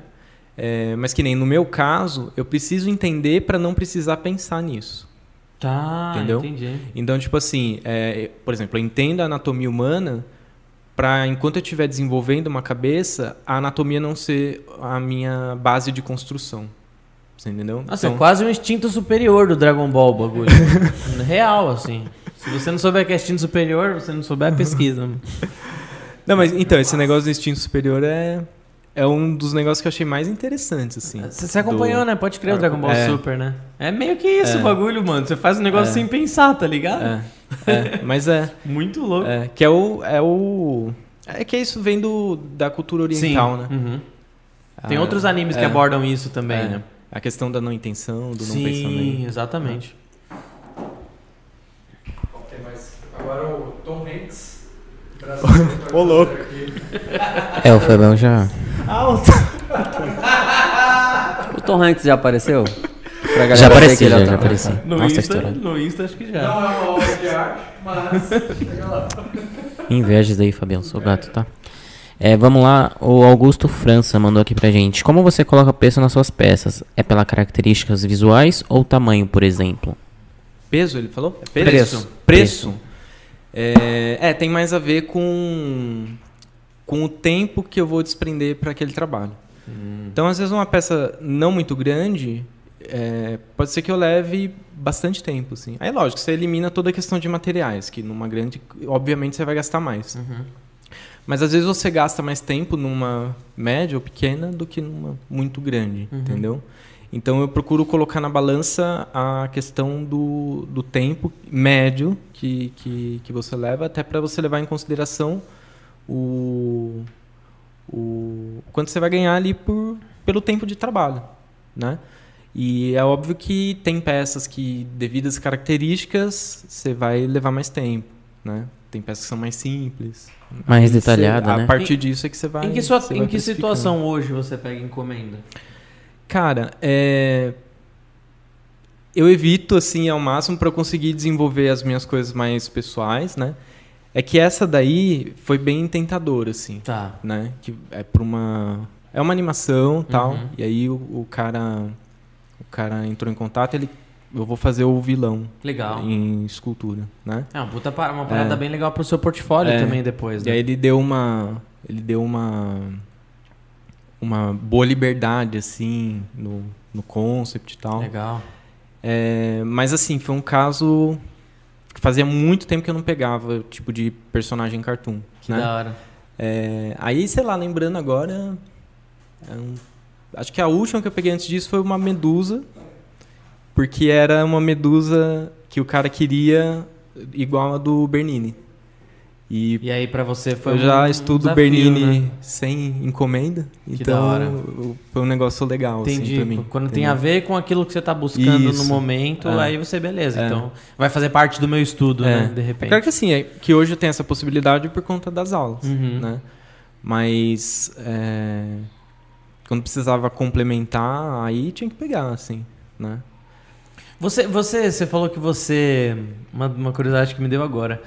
Você falou que, que uma das primeiras ah, técnicas ali que o aluno tem que aprender é fazer uma parada de ponta cabeça, não sei o que tá. Você, você faz uns desafios pessoais assim, tipo, sei lá, modelar de olho vendado, modelar de, Não, com a mão esquerda. Não. Não, porque o próprio processo já tem dificuldades É. muito naturais, assim. Mas você nunca tentou, você tipo, tentar fazer uma parada de olho vendado, assim? Putz, não. Não, nunca tentei. Pô, tenta, É. mano. Vê o que, que vai sair, velho. Vou experimentar qualquer dia.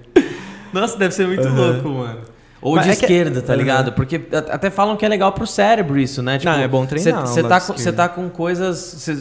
Você coloca o shampoo todo dia assim. Aham. Inverter, Pô, amanhã- escovar os dentes, né? Eu Exato. vi esse negócio. Falam Aham. que é bom pra você exercitar o interessante. cérebro. É, né? isso é um, é um treino que é importante mesmo. É... Faz isso, quero fazer esse desafio, posto É. lá no Insta É. depois. Não, o que acontece, assim, são os problemas que surgem da, da, da própria coisa que eu tô ali tentando desdobrar. Mas o que vai me dando isso é a interação com o que eu tô fazendo, Tá. não uma coisa premeditada antes, entendeu? Uhum. Que nem essa cabeça que eu tava falando, desse busto que já tem um tempão aí que eu tô fazendo as Uhum. cabecinhas, né? Uhum. É, é meio que um é, um. é um processo que tá levando todo esse tempo porque eu ainda não entendi, Entendi. sabe? E eu preciso fazer para Ainda entender. não, ainda não. É. Então o, o- ponto tá mais no entendimento, Entendi. né? E não tipo no nessa coisa tipo de ah, me desafiar para fazer um negócio muito difícil. assim, é muito sabe? artista, né, É. mano? É muito artista. Manda aí. Tom Hanks brasileiro. Wilson! É, a Rafaela Silva, você tá me escutando? Tô. É, mandou. Ela mandou assim: Como você finaliza suas esculturas feitas em massa? Você faz moldes para tirar cópia em outros tipos de materiais, tipo resina, resina com carga, gesso e etc. Uhum. Geralmente faço isso. É, tô aprendendo a questão da argila. Eu ainda não tenho forno, por exemplo, para queimar, né? Eu tive a oportunidade de queimar algumas lá com a minha professora, é, lá no, no forno dela. é, mas ainda não, não tenho o forno, mas é uma coisa que eu pretendo, sei lá, até o fim do ano aí, Uhum. investir nisso Legal. que eu achei muito, muito legal a questão da cerâmica, assim, é uma coisa que eu quero desenvolver um pouco mais. Mas aí geralmente eu faço molde, tipo assim, quando é algo um pouco mais provisório, faço o molde de gesso e a cópia em gesso, que é aquele molde perdido, né? Uhum. E de repente que, sei lá, fiz numa massa lá e quero preservar por um tempo, faço esse molde que é mais rápido e tiro no gesso, que é um material um pouco menos resistente, mas que é provisório, né? É, aí tem essa possibilidade de fundir, mas assim, é muito caro para fundir. É, e aí geralmente eu acabo fazendo em resina Entendi. ou alguma coisa nesse sentido, assim. Eu tenho gostado de trabalhar com gesso e deixar meio no gesso mesmo, né? Tem uns gessos um pouco melhores, mais resistentes, que dá para preservar legal. É, Mas é, acho que acaba prevalecendo ainda a resina. Como que fica é- o aspecto do polymer clay no final? Ele fica parecido com resina? Então, ele ele, tem, ele tem uma certa. Mesmo. Bom, depende do tipo, né? Uhum. Aquela a Super Sculpey e aquela rosinha, ela tende a ser um pouco mais translúcida. Ela lembra um pouco uma pele, assim. Tá. né? Então, para uma pintura hiperrealista, pode ser interessante, né? A cinza fica, fica opaco, fica um- fica uma coisa meio dura. Eu não acho que chega na resistência de uma resina, Tá, assim, sabe? É, eu sinto que fica um pouquinho mais quebradiço, assim, se você, principalmente se você não assar muito bem, se Entendi. não assar direitinho. Mas é que é difícil, assim, porque, por exemplo, teve um muito, muito tempo atrás, um trabalho lá que eu peguei que eu fiz umas partes separado, tipo Uhum. a botinha. E aí eu coloquei essa botinha para queimar, voltei a esculpir, esqueci no forno, quando eu fui tava preta, queimou. É, que Tostou bolo, o negócio. tostou, é. Tem essa- É, antes de a gente ir para a última pergunta, só vou falar aqui um comentário do Fábio Serrado que eu achei muito bacana. Ele falou: o Henrique tem assinatura, as peças, deles têm, a- as peças dele têm emoção demais. Choramos alguma, algumas vezes vendo ele esculpindo na CCXP. É um foco diferente do mercado. O Rainha não copia, ele cria. Que isso? ah, que homenagem. nesse Fábio. Serrato é, Não, o é o Fábio- dono da, da é. empresa X3, massa que nós distribuímos aí vários anos. Uhum. Ele decidiu dar uma pausa agora, né? Ele tinha massas sensacionais, ferramentas sensacionais. Uhum. E, mas a parceria continua, né? A broderagem continua. E realmente, é, o cara, o cara Uhum. Não, o Fábio. o que ele a- falou assina embaixo, Uhum. mano. O Fábio e a Jana são muito queridos, Sim. assim, eles sempre. Eles falam que eles se emocionam, mas eles me emocionam também quando eles falam essas coisas. né? É, da hora. Então vamos para a última. É, foi, na verdade, ele deixou o nome dele por último, mas aqui. O Fábio é, tem você- mais uma ali, né? Eu queria tirar uma foto com você. Eu tenho uma pergunta no final, depois Beleza. dessa eu mando.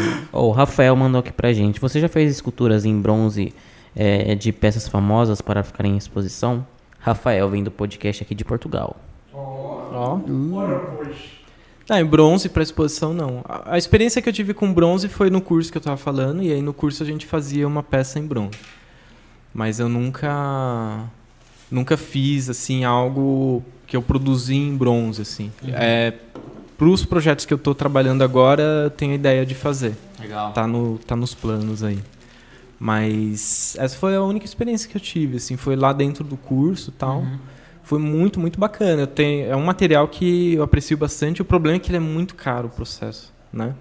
E, e, tipo assim, para você que nem eu não, não, não faço encomenda, então sei lá, é, se é uma encomenda e o cara quer em bronze, você inclui esse preço na, no orçamento, né? Mas que nem eu, como eu, minha ideia é fazer por conta própria, é, preciso juntar uma grana para conseguir produzir essas peças aí, que é a ideia que eu, que eu tenho agora. Legal. Ó, surgiu a última pergunta aqui, na verdade, ela mandou agora no chat, achei bacana. Tem mais uma do Guto depois. Tem mais uma, tá? É da Isabelle Reis aqui. Ela mandou, qual é a obra em, é, em que você obteve mais lucro? Qual é a obra, né? Ela quer saber. Ah, não sei. A galera quer saber do dinheiro Sei. só, né? Não. É, não é assim o dinheiro, mas ela queria saber a obra, vamos por a obra que você, enfim, postou no Instagram ali, que você conseguiu Vendeu mais caro. vender mais caro ali. Puta, eu não lembro. Ele não vai querer falar. Não. né? Até porque, sei lá, putz, eu não dou muita importância pra isso. É claro que é importante você ganhar dinheiro e tal, conseguir, mas. É, putz, se eu me importasse mesmo com lucro, eu não ia ser escultor. Falou, cara, falou tudo. Não é pelo dinheiro. Eu falei aqui mais cedo, a gente não Uhum. trabalho manual assim, a gente não faz por dinheiro. Pode ser uma boa consequência, mas É, uma boa se é o- a sua motivação, Não. Tenta outra coisa A arte não mais deixa. prática. é. a deusa da arte não deixa. Eu tenho uma pergunta aqui. Se você pudesse falar, resumir tudo isso que você faz em, em um benefício, qual seria o maior benefício de fazer o que você faz hoje e por quê? É, é tentar traçar algum paralelo com a própria vida. Porque o processo da escultura acaba sendo uma espécie de microcosmo.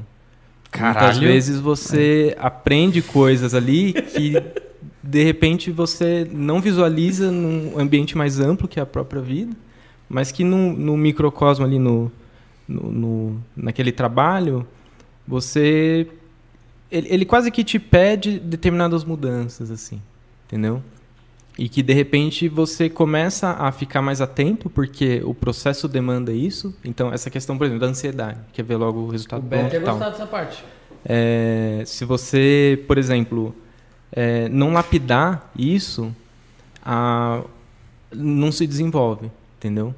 Então, essa autopercepção que a, a escultura, quando você começa a se aprofundar, ou o desenho, qualquer arte, quando você começa a se aprofundar, te impõe, é, é interessante porque ela te abre a visão para, de repente, também conseguir observar isso, pelo menos observar, não digo nem mudar, assim, porque é bem difícil mudar, Uhum. mas conseguir observar as coisas de, de uma outra forma, entendeu?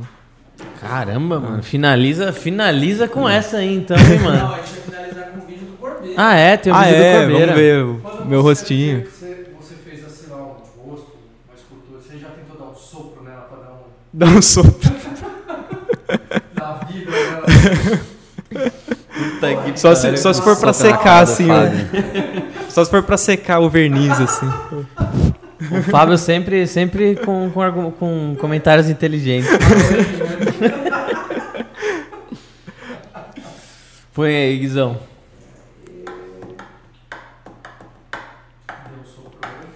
E pior, o Corbeira começou ontem, hein? Sério? Essa, essa, Pô, essa escultura. Então vamos, vamos ver que nível que tá.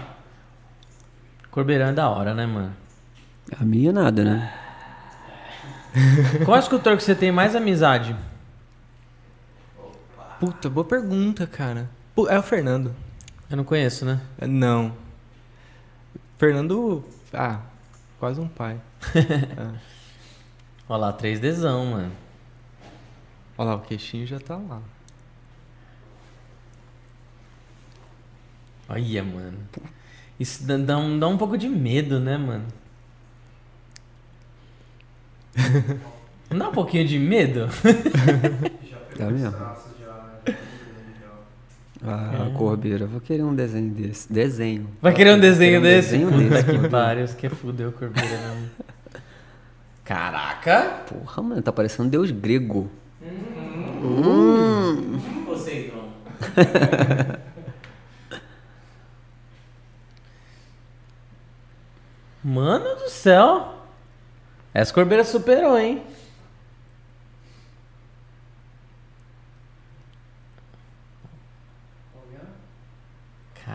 mano. Fazer em bronze deixar na frente de uma universidade. De... Porra. É, os caras vão achar que ô, esse, esse foi, um, foi um deus que... foi o fundador. Colocar uma folha de ouro assim em volta do. do ouvido. do Que da hora, que da hora. Pô, muito legal. Pô, ficou animal, hein, mano? muito legal. Parabéns, parabéns, Muito bom. Corbeirão. Monstro. Obrigadão, cara. Senti um Sigam. pouquinho de inveja aqui agora, hein? Porra, Muito ficou massa. sensacional. Sigam, sigam o, Corbeira também lá, Henrique pessoal. Corbeira. Henrique Corbeira lá no Instagram. Muito massa. Muito, muito foda. Os dois Henricão. Tem mais alguma pergunta aí, Tom Hanks? Não. Não? Henricão, obrigado, velho, pela, pela presença aí, mano. Imagina. Pô, a casa é sempre sua, você sabe. O dia que você quiser divulgar alguma coisa, o dia que você tiver alguma novidade, a casa tá sempre aberta pra você colar aí. E pega esse, esse final aí. Antes de mais nada, deixa o like aí, pelo amor de Deus. E aí finaliza vendendo seu peixe aí, como a gente Aham. sempre fala. Passa os seus Boa. cursos, workshops. Uhum. Como procura pra fazer o curso com você. Tá. Faz novidades. Boa, o espaço valeu. é teu, mano. Pô, brigadão. Pô, agradeço primeiro o convite aí, né? Foi muito legal. Pô, animal. E, bom, aí acho que, assim, novidades, tipo workshops e tal, geralmente eu lanço lá no Instagram. Tá, então aí, só seguir lá. É, henrique.rainha, né? E o meu curso, como eu falei, você pode entrar a qualquer momento, desde que tenha vaga, né? Que é Uhum. esse esquema mais individualizado. E tem as informações lá no site. Tem a abinha lá de cursos, aí é henriquerainha.com. Show. Aí tem lá todas as informações. Top demais, mano. Valeu, Gutão. cara. Obrigado. Ó, Valeu. sigam sigam o Guto também, Gutenberg MJ, ou Guia da Resina Epóxi, ou Poseidon Resinas. Eu tenho os três perfis lá. E siga a Redilize também, beleza, galera? Não deixem. Ó, quinta que vem não vai ter episódio, tá? Estarei de lua de mel. O episódio que era pra ser quinta-feira que vem. Hoje já foi hoje, então hoje eu já fiz o trabalho de semana que vem também. Então, ó, vocês fiquem com esses dois episódios e a gente volta na outra quinta. Fechou? Valeu, galera. Um abraço do Beduzão e falou!